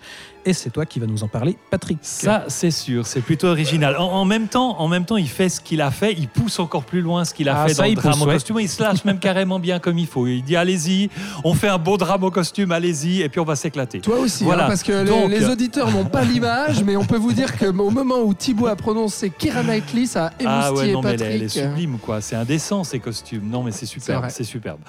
Alors, il va donc retrouver le drame romantique avec cette grande fresque adaptée d'un des plus grands romans de la littérature signé Léon Tolstoï, qui est paru entre en 1877 et 1878 en Russie. Le roman est considéré comme le roman qui a apporté la littérature russe en France et dans la culture européenne. À ce jour, il a été adapté 13 fois quand même au cinéma. Euh, premier film 1911, dernier film 2013, avec dans le rôle principal des actrices prestigieuses comme Greta Garbo, qui a joué deux fois le rôle, Viviane Lee, Sophie Marceau et ici, on l'a dit, Keira Knightley. Alors l'histoire nous emmène en Russie à la fin du 19e siècle, dans la haute société. Anna Karenine, interprétée par Keira Knightley, est une femme mariée à un haut fonctionnaire de l'État, interprété par Jude Law, est mère d'un garçon. Il Interprété par le garçon, je ne sais pas, il est petit. c'est un petit garçon, il n'est pas, je ne sais pas. Alors, ils vivent à Saint-Pétersbourg et lors d'un voyage à Moscou, elle va rencontrer et entamer une liaison avec le comte Alexis Vronsky, liaison qui va se poursuivre, bien que condamnée par la société bourgeoise de l'époque. Alors, comme euh, pour Anna, là aussi, Joe Wright décide d'adapter cette histoire pour le cinéma, mais de manière tout à fait originale, et moins qu'on puisse dire, comme, comme on disait, il s'est vraiment lâché là-dedans, tant au niveau de l'originalité et de la mise en scène que dans la démesure et la beauté de la production, les décors, les costumes, les accessoires, mais c'est juste, c'est juste sublime, quoi. C'est juste absolument magnifique. Il va garder la fin du 19e siècle comme époque. hein. On est vraiment à cette époque-là. Il va pas transposer ça dans une autre époque, mais il va placer l'action le plus possible dans un théâtre. On pense bien entendu au théâtre de marionnettes de ses parents, ce goût pour le, pour le théâtre et ce genre de choses-là. Donc le roman comporte des scènes de course à cheval, de voyage en train, qu'importe. Joris va utiliser tous les artifices, la créativité possible pour placer un maximum de l'action sur la scène et dans le reste du théâtre. Euh, le parterre va devenir euh, des scènes de, de balles grandioses, les balcons seront utilisés quand les personnages vont au théâtre, Euh, les cintres et les coulisses deviendront des scènes de rue ou les lieux populaires, par exemple. Euh, le train est un petit train électrique, les chevaux, les chevaux, quand il y a la course, traversent et tombent de la scène. Les lieux changent en quelques éléments. On peut passer, par exemple, d'un décor chez quelqu'un à tout d'un coup, quelques éléments, on est chez quelqu'un d'autre. Ouais, il y a des de techniciens qui viennent installer des tables, des meubles. Exactement. Et puis, il utilise aussi euh, toute l'inventivité au niveau de la mise en scène, du montage avec les travelines, les reculs, les envols, les tournoiements qu'on lui connaît bien. Idée géniale, je te coupe, excuse-moi, mais idée géniale sur le théâtre, euh, enfin d'intégrer le théâtre dans le cinéma, et chose qui d'ailleurs, très bizarrement, lui sera énormément reprochée par la critique sur ce film-là. quoi. Ouais, j'arrive à. qu'il y a une audace euh, folle. Ah, absolument. Je pense qu'au niveau de l'audace et de la tentative, il y a absolument rien à dire. Après, il va surtout utiliser le décor du théâtre. Il va être dévolu aux scènes où les Karénines sont en rapport à la société, surtout. Euh, il y a les sorties, les activités en société, le théâtre, les courses, le bal, on disait les visites mondaines, tout ça, ça se passe dans ce décor de théâtre, mais aussi les réunions politiques, le- les réunions de travail, du bureau, la rue, les ouvriers, ce genre de choses. Et, et c'est clair qu'il va clairement utiliser le théâtre par rapport à l'histoire comme une métaphore du lieu où on voit et où on vient se faire voir. Parce que c'est tout le problème de Karénine et de sa relation euh, dans le rapport à la société. Et Il où y a- tout est factice finalement. et finalement, tout est codifié, factice, jugé et terriblement, euh, voilà, euh, codifié, terriblement difficile à vivre. Il y a deux autres lieux dans le film qui sont distincts euh, dans, leur, dans, dans ce qui s'y passe, mais aussi au niveau esthétique. Il y a l'appartement de la famille Karénine, leur intimité qui est traité de manière un peu différente, puis qui est- je ne crois pas qu'il est du tout construit. Enfin, en tout cas, on ne sent pas la présence du théâtre dans ce lieu-là.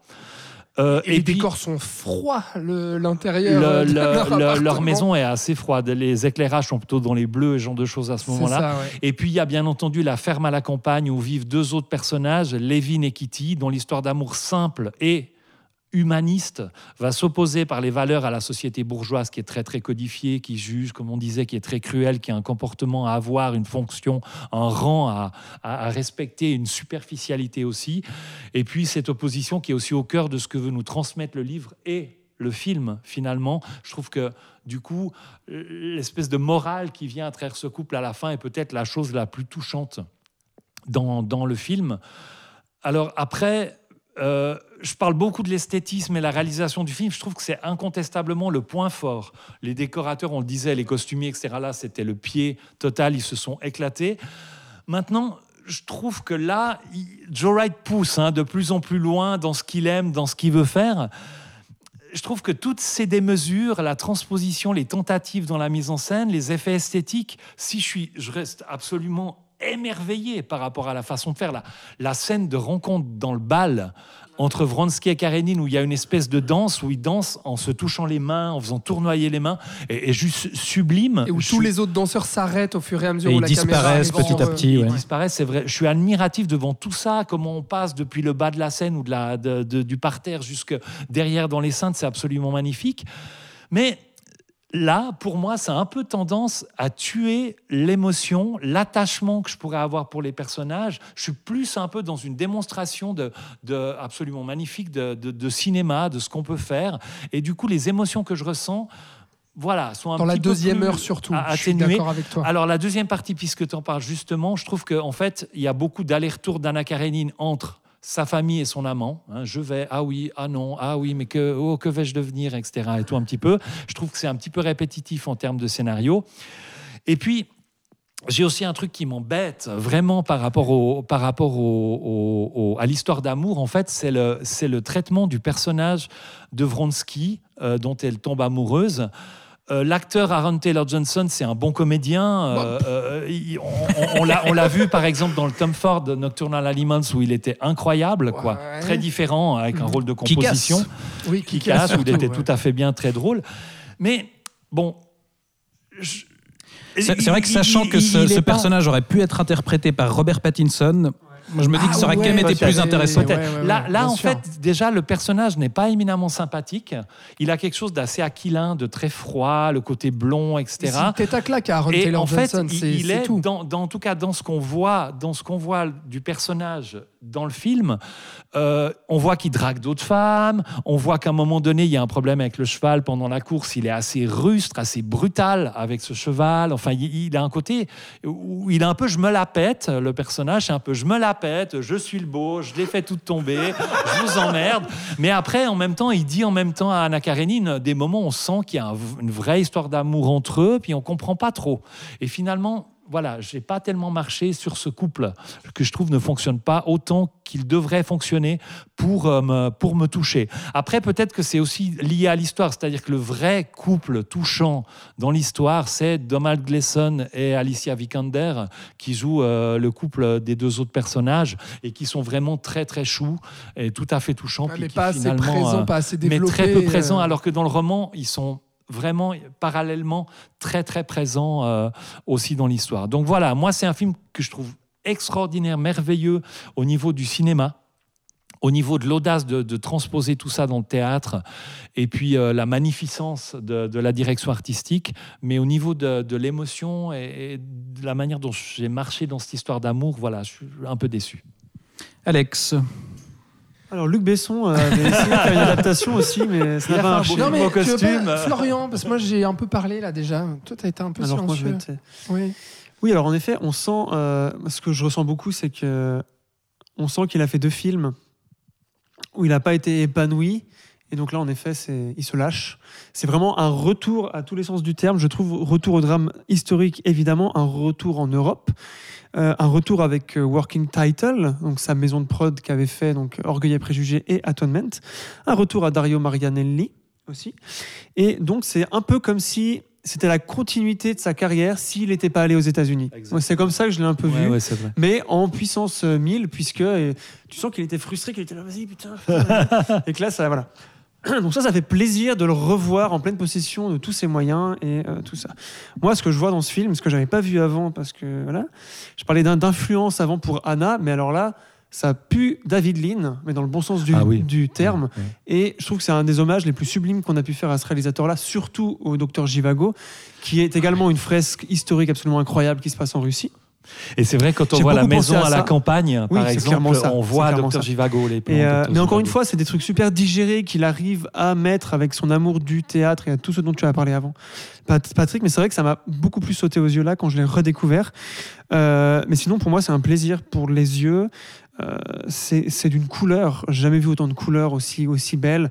Enfin, tout est vraiment beau dans un sens élégant, mais tout, les costumes, euh, les décors, le maquillage, la lumière, euh, la mise en scène, c'est vraiment une merveille, c'est vraiment merveilleux au sens... euh, Oui, enfin, voilà, il y a, il y a ton un côté plein les mirettes. Effectivement, il y a un côté spectacle merveilleux, c'est quoi, ça, le voilà. merveilleux. Quoi. Et, et la critique que tu avais sur, sur le personnage de Vronsky, ça me dérange pas tant parce que je trouve que j'ai l'impression en tout cas que Wright a fait le choix de se centrer sur le personnage principal de Anna, euh, qui d'ailleurs est Keira Knightley. Je l'avais jamais vue dans le drame comme ça, mais moi vers la fin j'étais complètement em- emporté par ce qui lui arrive. Je trouvais qu'elle jouait très bien ça, et qu'elle le joue beaucoup plus de manière ouverte que dans Atonement où c'est un peu plus euh, étouffé, plus dans la tristesse. Là c'est vraiment la tragédie, donc elle y va, elle chiale, c'est tellement injuste, tout ça. Enfin, je trouve que si on parle d'elle, là, ouf, Knight- Knightley est vraiment là.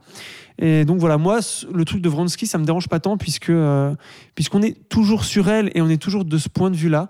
Je voulais aussi noter le personnage de le personnage de Monsieur Kar Karenin, donc joué par Jude Law, que je trouve euh, extrêmement juste par l'écriture et par le, jeu de Jude Law, moi je trouve qui est de toute façon tout le temps pour moi un acteur incroyable.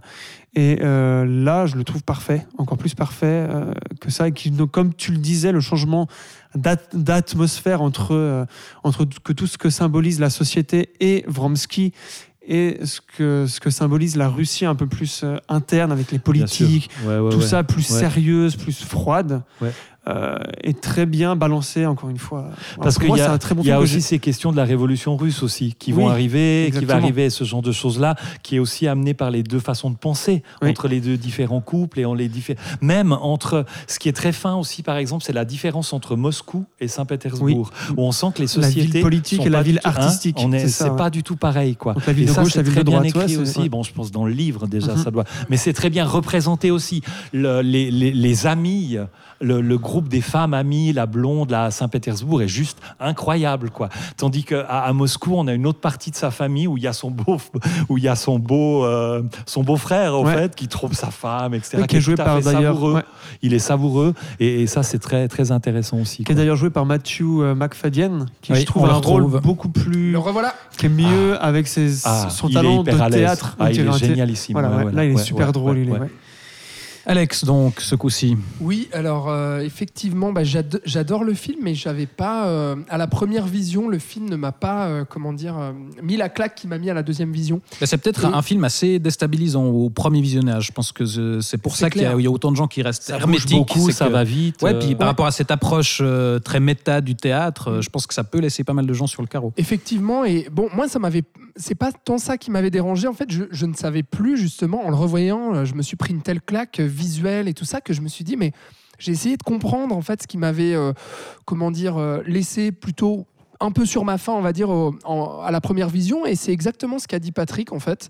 C'est-à-dire. je vais pas revenir sur tous les atouts visuels et esthétiques du film, on en a largement parlé, vraiment, je suis d'accord avec Patrick et Florian. Mais c'est plutôt que, avec vraiment la manière dont il est obnubilé par sa mise en scène et son esthétique, à un moment donné, ça recouvre un peu justement les quelques problèmes, les quelques carences en fait du scénario, et notamment euh, euh, la manière d'amener l'émotion aussi, et surtout dans la deuxième partie. Et du coup, là, il y a ces faiblesses en fait de scénario qui m'ont un peu sauté aux yeux euh, en, revoyant le film, parce que je trouve la première vraiment brillante hein, avec le ballet. Moi, c'est ça que j'adore, c'est que c'est le film le plus musical en fait de Joe Wright, vraiment.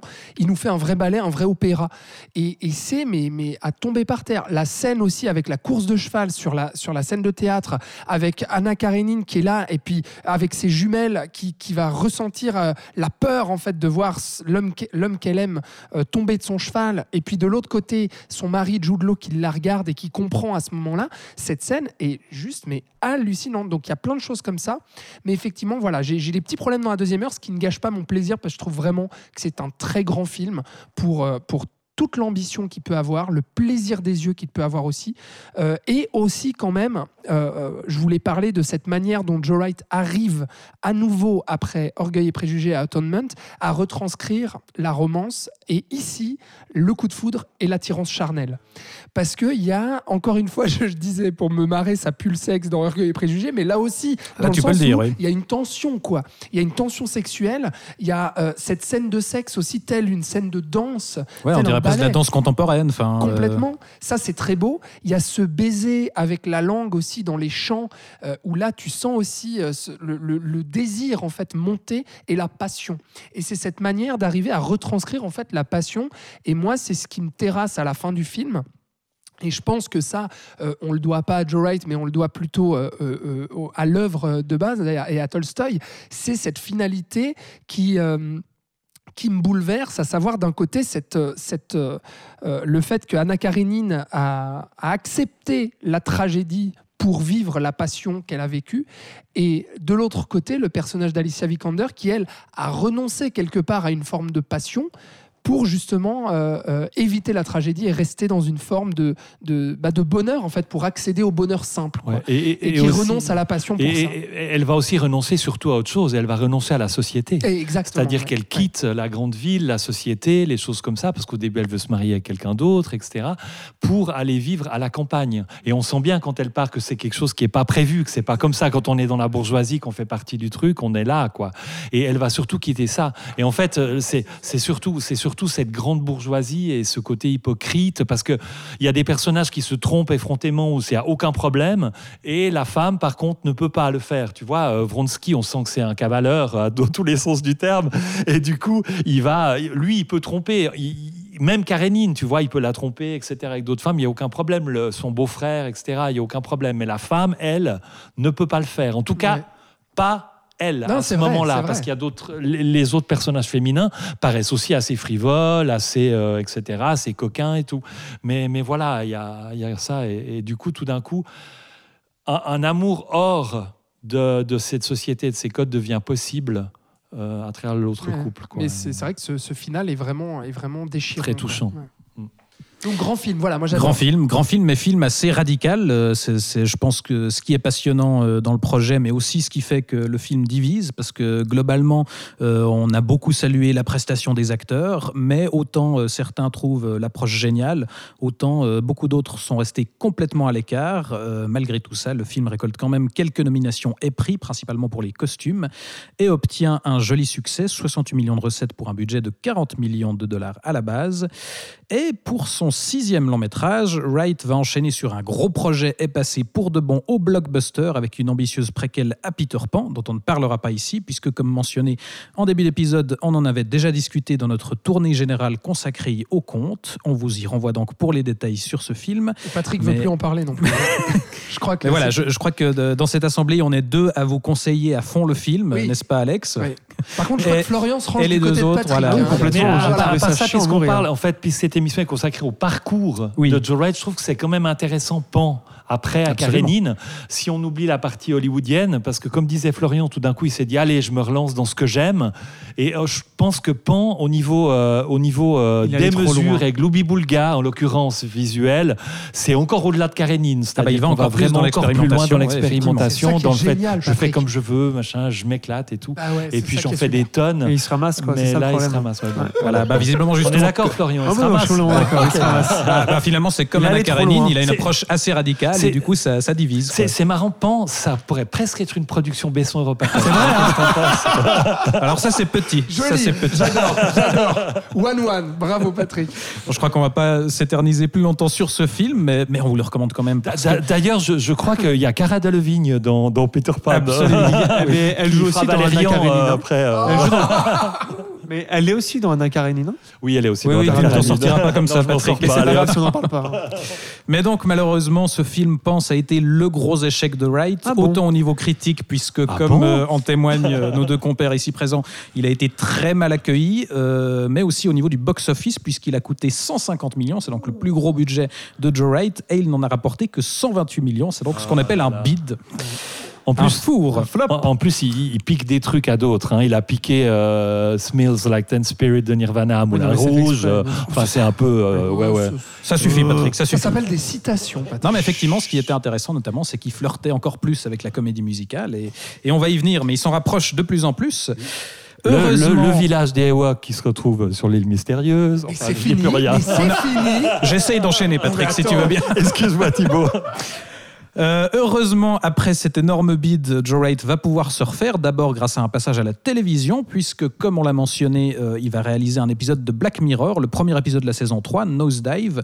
Euh, donc je crois qu'on l'a pour la plupart ici euh, vu. Euh, je ne sais pas si vous voulez réagir sur cet épisode. C'est le meilleur passage. épisode de la série, moi je trouve. hein. Ah, moi je trouve pas. Moi j'ai beaucoup aimé. un euh, un J'ai beaucoup aimé euh, Metalhead, l'épisode en noir et blanc avec les chiens tueurs, mais Mmh. il est très très Donc un intéressant d'un épisode qui, qui travaille un petit peu voilà l'idée des applications et du jugement Exactement. parce que euh, Bryce Dallas Howard évolue dans un futur où tout le monde se note avec son smartphone et, et voilà, il va travailler un comme petit peu aujourd'hui les, en fait, c'est pas vraiment ça, le les futur. rapports humains. Et en fait, on, on, est a un besoin- peu dans Black Mirror, on peut le dire. ouais.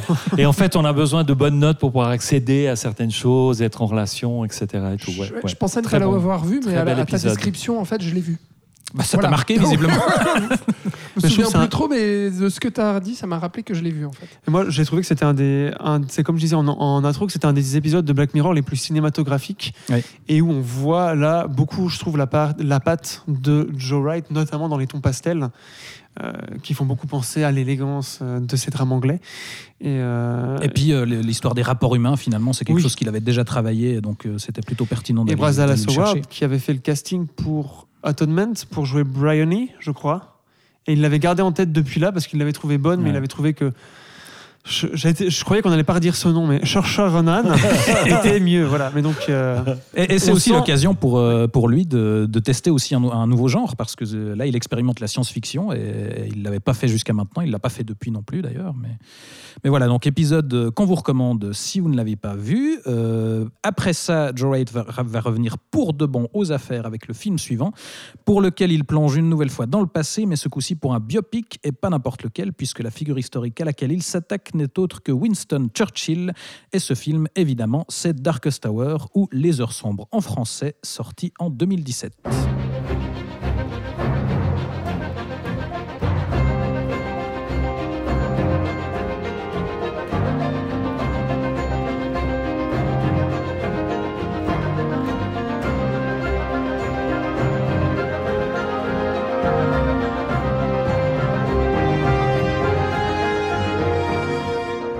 Darkest Hour s'intéresse donc au début de Churchill au poste de Premier ministre durant la Seconde Guerre mondiale, et Wright replonge alors dans une époque qu'il avait déjà mise en scène avec Atonement, mais ce coup-ci, on aurait pu craindre que l'aspect euh, histoire vraie et le sujet très sérieux donnent lieu à la même réserve que sur le soliste. Alors est-ce que c'est le cas au final? C'est toi qui vas nous le dire, Alex. C'est très bien que tu, que tu poses, euh, comment dire, cette crainte qu'on pouvait avoir euh, sur le film, parce qu'effectivement, moi-même, quand j'ai vu la naissance de ce projet-là et qu'il était en salle, euh, bah, c'est la période où voilà, le nom de Joe Wright ne m'était pas spécialement, même si j'avais vu certains de ses films, mais ne m'était pas spécialement familier.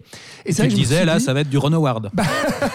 c'est vrai que je me suis dit, un film sur un personnage historique, sur un fait historique aussi marquant que la Deuxième Guerre mondiale et un personnage historique aussi marquant que Churchill, je me suis dit, plus classique et traditionnel comme sujet, on peut pas. Donc là, je flairais le drama Oscar, euh, en veux-tu, en voilà, donc euh, plan-plan comme pourrait l'être voilà, le, soliste ou ce genre de projet. Et puis non, parce que nous avons Joe Wright qui justement va dynamiser tout ça. Et comme on l'a dit et qu'il a fait sur tous ses films, il va prendre euh, les codes euh, traditionnels de ici justement du, biopic historique euh, pour justement les détourner ou en tout cas les dynamiter avec une approche contemporaine.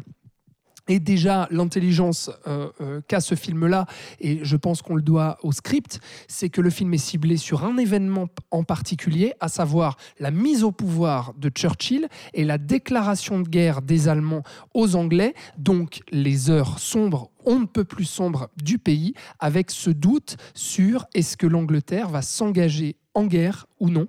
Donc on est au printemps 1940 avec Gary Oldman dans le rôle titre qui est maquillé avec des prothèses. C'était pas le choix le plus évident pour incarner Churchill, mais Effectivement, on n'y aurait pas pensé, mais avec quelques prothèses et quelques maquillages, eh bien effectivement, on y arrive.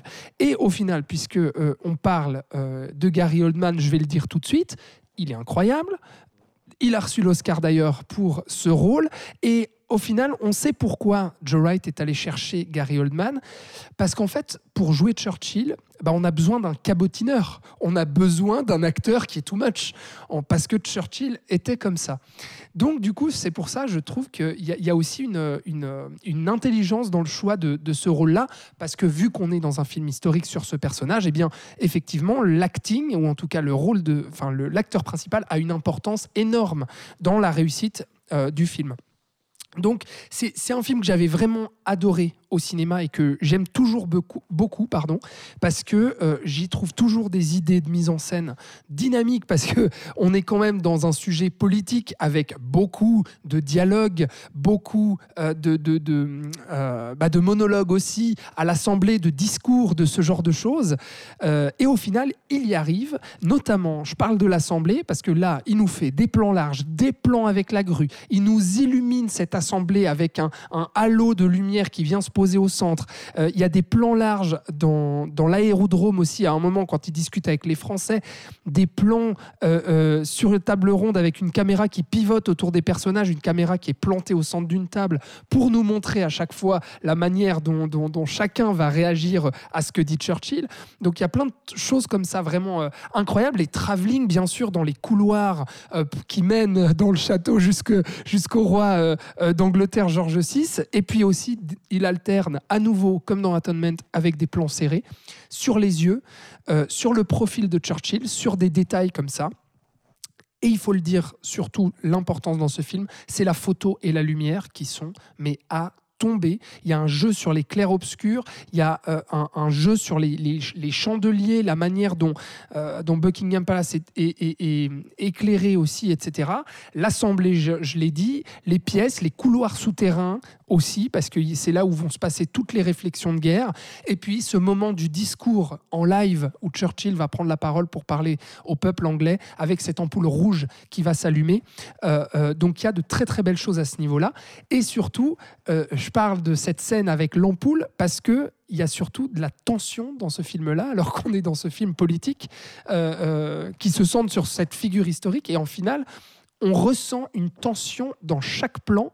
On sent en fait le poids de la responsabilité de cet homme et de la situation. On sent euh, euh, euh, l'enjeu de malade qui est en train de se jouer à ce moment précis pour l'Angleterre, la solitude et les doutes de ce personnage, et aussi la, la, la relation qu'il peut avoir le Premier ministre avec le roi George VI. Et je trouve que c'est d'une mais tellement brillant ce qu'arrive à faire Joe Wright. Ça, c'est génial, la façon dont elle évolue, justement, au début, la, la rencontre. Au début, le roi est très réticent à, à nommer Churchill, mais il est un peu, il est un peu obligé. Et, et la façon dont il illustre, il illustre ça aussi à travers le décor. Ouais, finalement, Ils- exactement. Ils, sont filmés de loin lors de leur première rencontre. Ils sont un peu paumés, les deux. Ils savent pas trop où se mettre. Ouais. Et puis ils sont dans ces grandes pièces de château justement, et au final ils vont se retrouver dans une toute Dans petite un grenier, pièce, dans un grenier, euh, Churchill sur son lit et puis le roi à côté. Et donc en fait il arrive à ramener ces deux figures là bah, à une responsable, à la plus haute responsabilité du pays, dans les heures les plus sombres du pays, et il les ramène à des hommes en fait. Et, et ça c'est très très fort. Et surtout ce que j'aime dans ce film aussi, c'est que c'est un film qui nous dit ce que c'est le Royaume-Uni à travers le personnage de Churchill, à savoir c'est un personnage qui boit du whisky, qui fume le cigare, qui se fait des eggs and bacon le matin, qui a ses petites manières et ses principes, qui a euh, euh, le, le- poids de la royauté qui pèse aussi sur le, sur le personnage et sur le pays. Il y a le côté rebe- rebelle aussi que peut avoir euh, Churchill, il y a les jurons notamment, il y a cette fameuse scène avec le V de victoire qui est fait à l'envers et puis qui dans les quartiers populaires veut dire fuck, qui donne lieu à un moment incroyable où il va se mettre à se marrer parce qu'il savait même pas que ça, ça voulait dire ça. Il y a l'humour pince sans rire aussi très propre à- aux Anglais. Euh, il y a la conscience du poids de son histoire où euh, on va résister notamment à l'en- à à l'envahisseur pour préserver nos traditions et notre culture.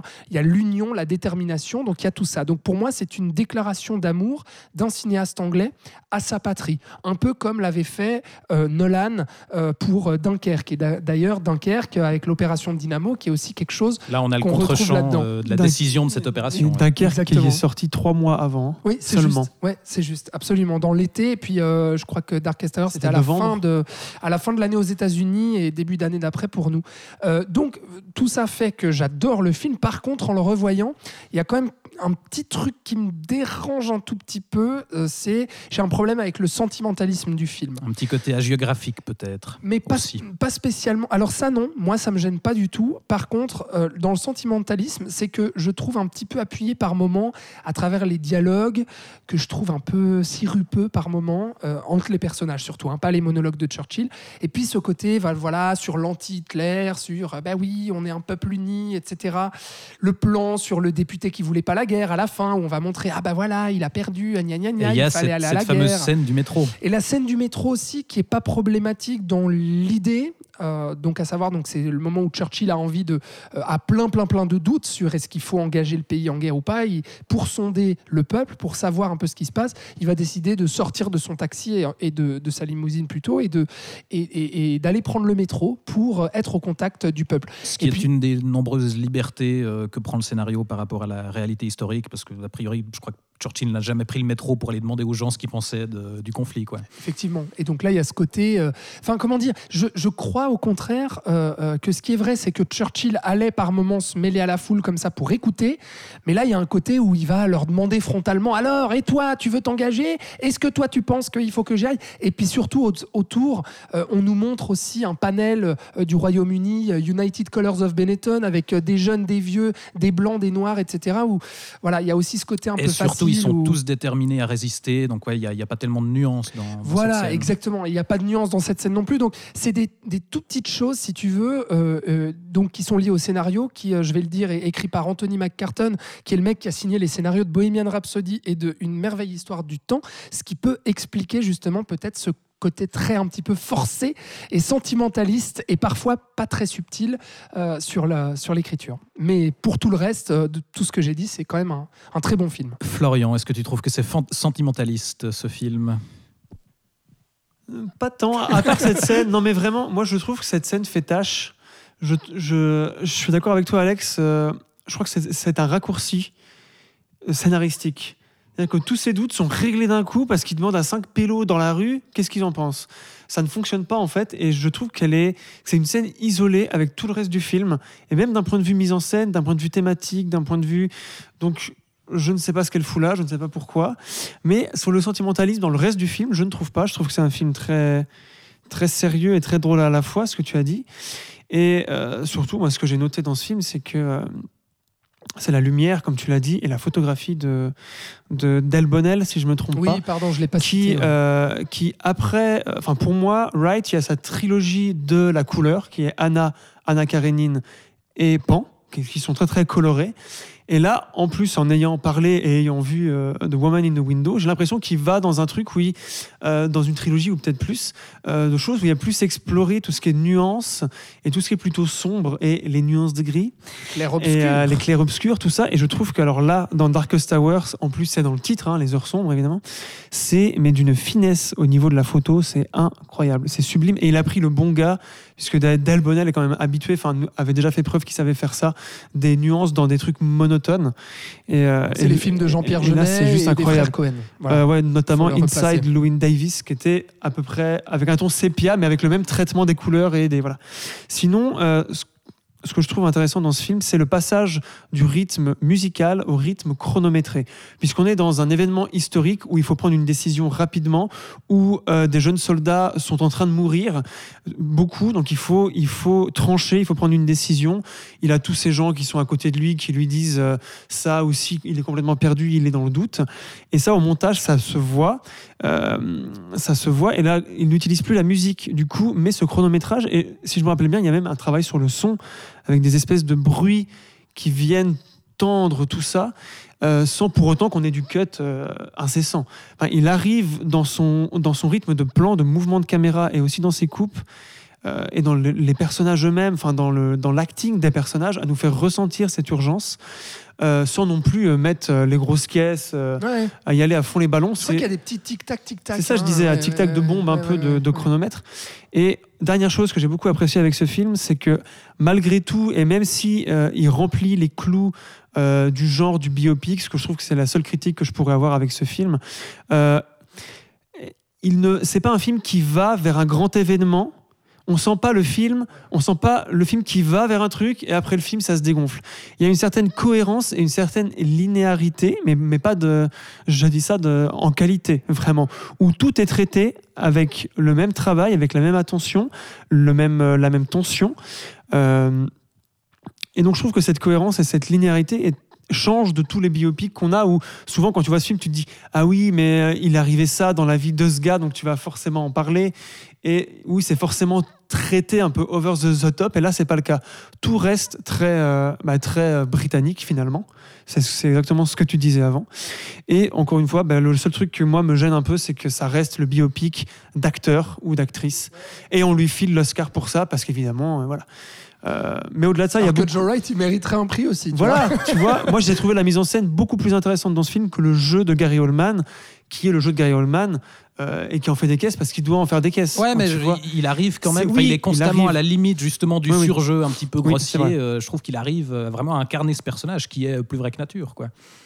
Et, et au-delà de ça, Over euh, the top, ouais. Over, over the top, oui, mais, mais comme tu le dis, enfin moi, ce qui m'a bluffé dans le film, enfin c'est ce que je disais, j'ai découvert Joe Wright avec euh, avec ce film-là, et je trouve que c'est l'un de ses films les mieux mis en scène parce que euh, il arrive à la fois à- avec une certaine économie de moyens à, à raconter des choses par l'image de façon assez géniale. Moi, un truc qui m'avait marqué à l'époque, c'est un plan tout con mais que je trouve brillant où euh, où euh, Churchill a reçu une lettre qui lui apprend que euh, la garnison de Calais a été euh, éliminée. Et le plan commence en, gros plan en fait sur la lettre qui- qu'on voit qui a été ouverte. On a un travelling qui, qui se déplace le long de la table et qui, qui passe sur ses lunettes. Et donc on comprend qu'il a lu la lettre et qui s'arrête au bout de la table et on le voit en arrière-plan dans l'ombre assis. Et donc voilà on comprend tout ce qui s'est passé, tout ce que ça implique pour lui.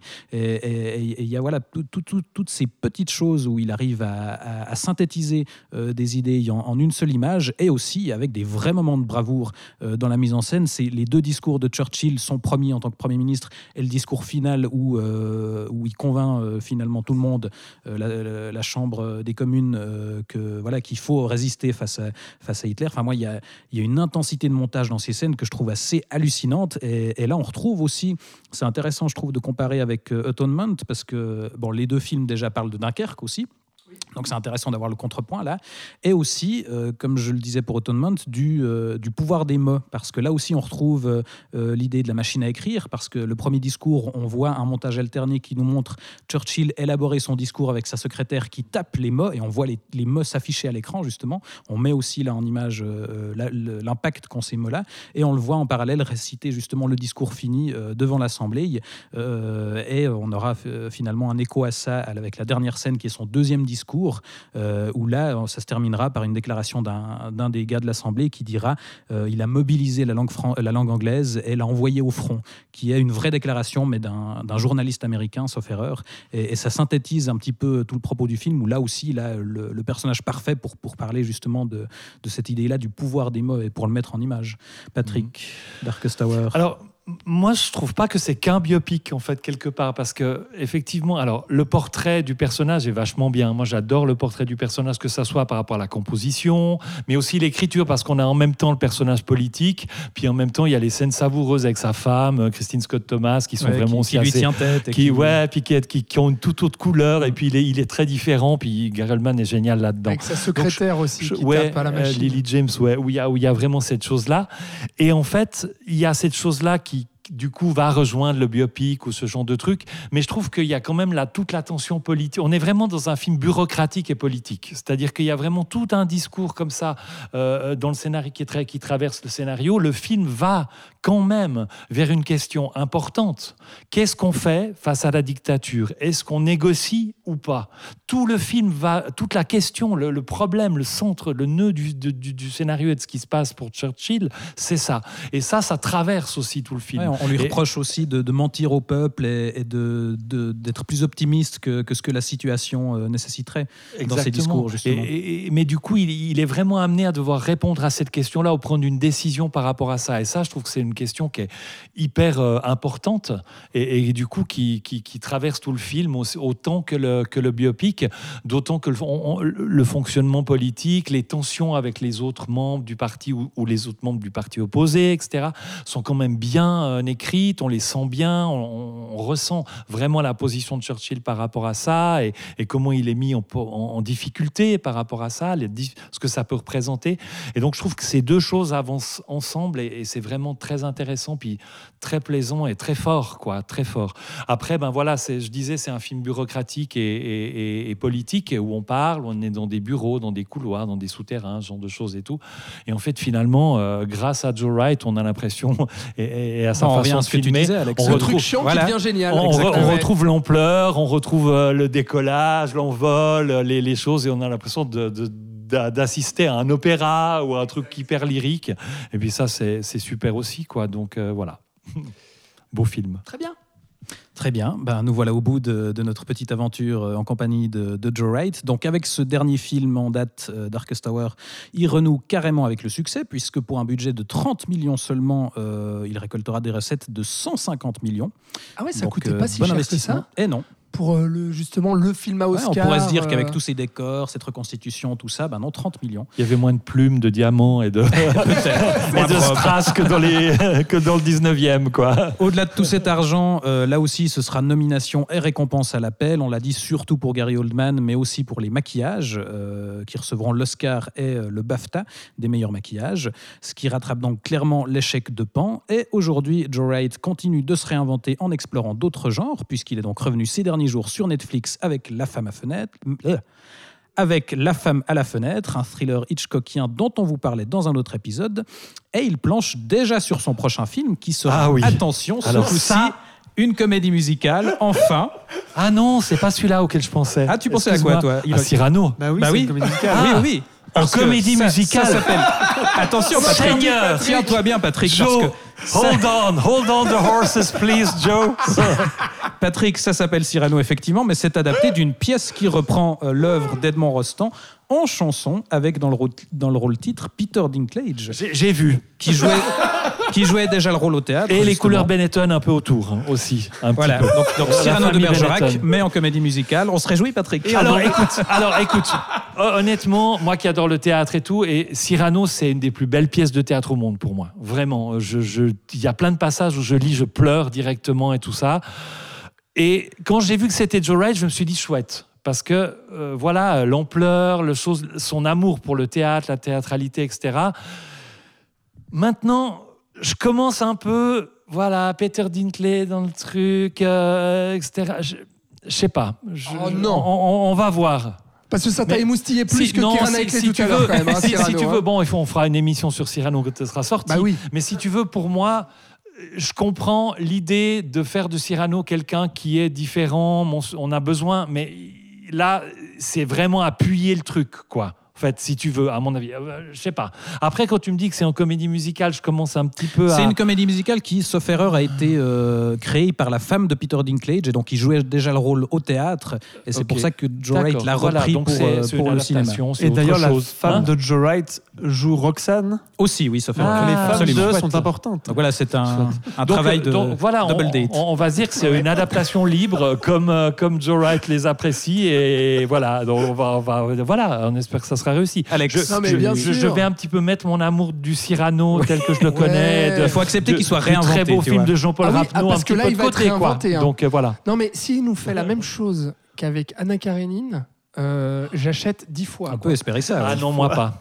Non, Bah, si. Qui fait 278 changer fois. Je peux Non mais pas je veux dire, dire, attends, attends, attends, pas. non, non, mais quand je dis la même chose, pardon, c'est- je, je veux pas la, la- la- la même manière d'intégrer le théâtre au cinéma, etc. Non, je dis la manière de se lâcher, quoi, et de faire tout péter, euh, comme il nous l'a fait dans Anna Karenine et dans Pan. Moi, je veux voir ça, j'attends ça avec Non, pas grande impatience, parce que comme Patrick, j'ai un lien euh, vraiment. euh, euh, très sentimental aussi à la pièce de, de Cyrano que j'adore et, et- et au film aussi euh, avec Depardieu bien entendu et, et du coup euh, voilà forcément je, je suis curieux et j'ai envie de voir autre chose euh, que, que le film avec Depardieu forcément Florian Alors moi j'ai deux peurs pour ce film. Je suis très très très optimiste hein, évidemment parce que Joe Wright qui s'empare de quelque chose comme ça. Et ma première peur c'est et justement ici c'est que c'est arrivé plusieurs fois que les ré- des réalisateurs qui atteignent enfin le sujet qui leur va, qui leur irait à ravir, se plantent.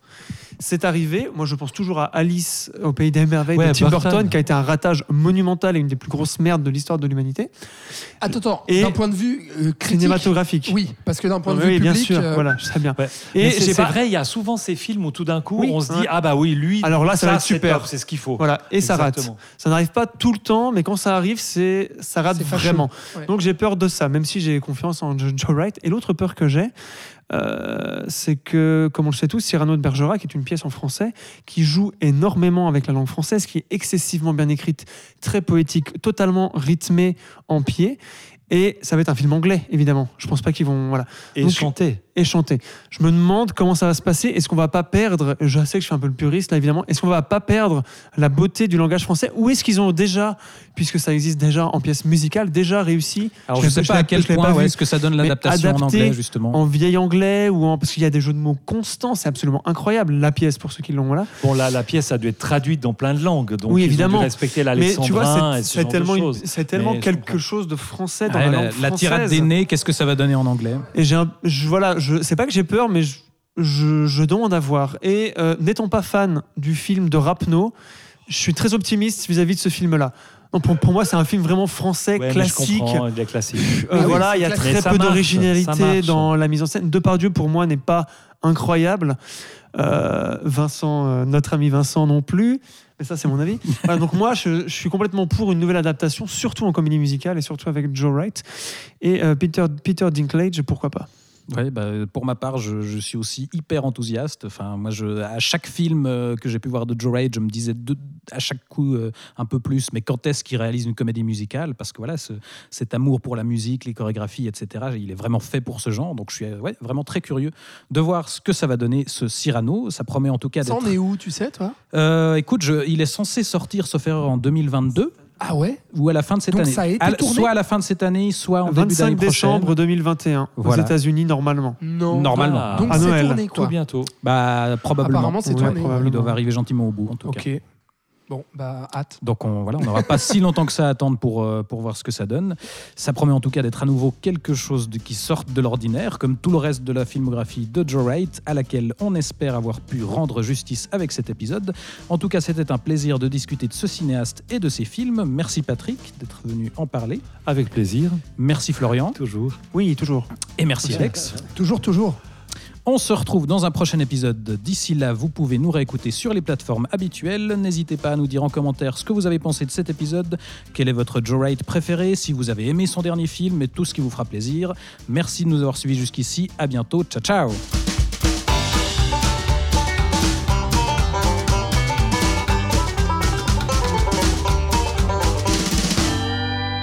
Quel homme Quel homme Ah, ça enregistrait pas Non, c'est pas vrai Je rigole Oh là là Je sais pas si je vais tenir les trois heures. Deux heures et demie, on a dit. Grand maximum. C'est ce qu'on dit. J'ai du vin si jamais euh, on peut commencer plus tôt. peut commencer à déboucher, je pense. Ça enregistre, voilà. Ça commence. hein, ça. Ça commence bien. Ah, je vous le dis. Je vous le dis, tout- toutes euh, ces paroles que vous allez prononcer à partir Vont de maintenant seront pourront euh, utiliser contre vous. voilà, retenues contre vous, euh, contre votre gré. Je demande le silence dans la salle, s'il vous plaît. Euh, écoute, euh, quand tu es prêt, tu peux nous dire que tu es prêt. Et, Je euh, suis prêt. D'accord. Je peux enchaîner du coup. Ah, absolument, Ah, c'est te dire, formidable. en fait, quand tu veux. Ah, mais c'est extrêmement plaisant. Alors.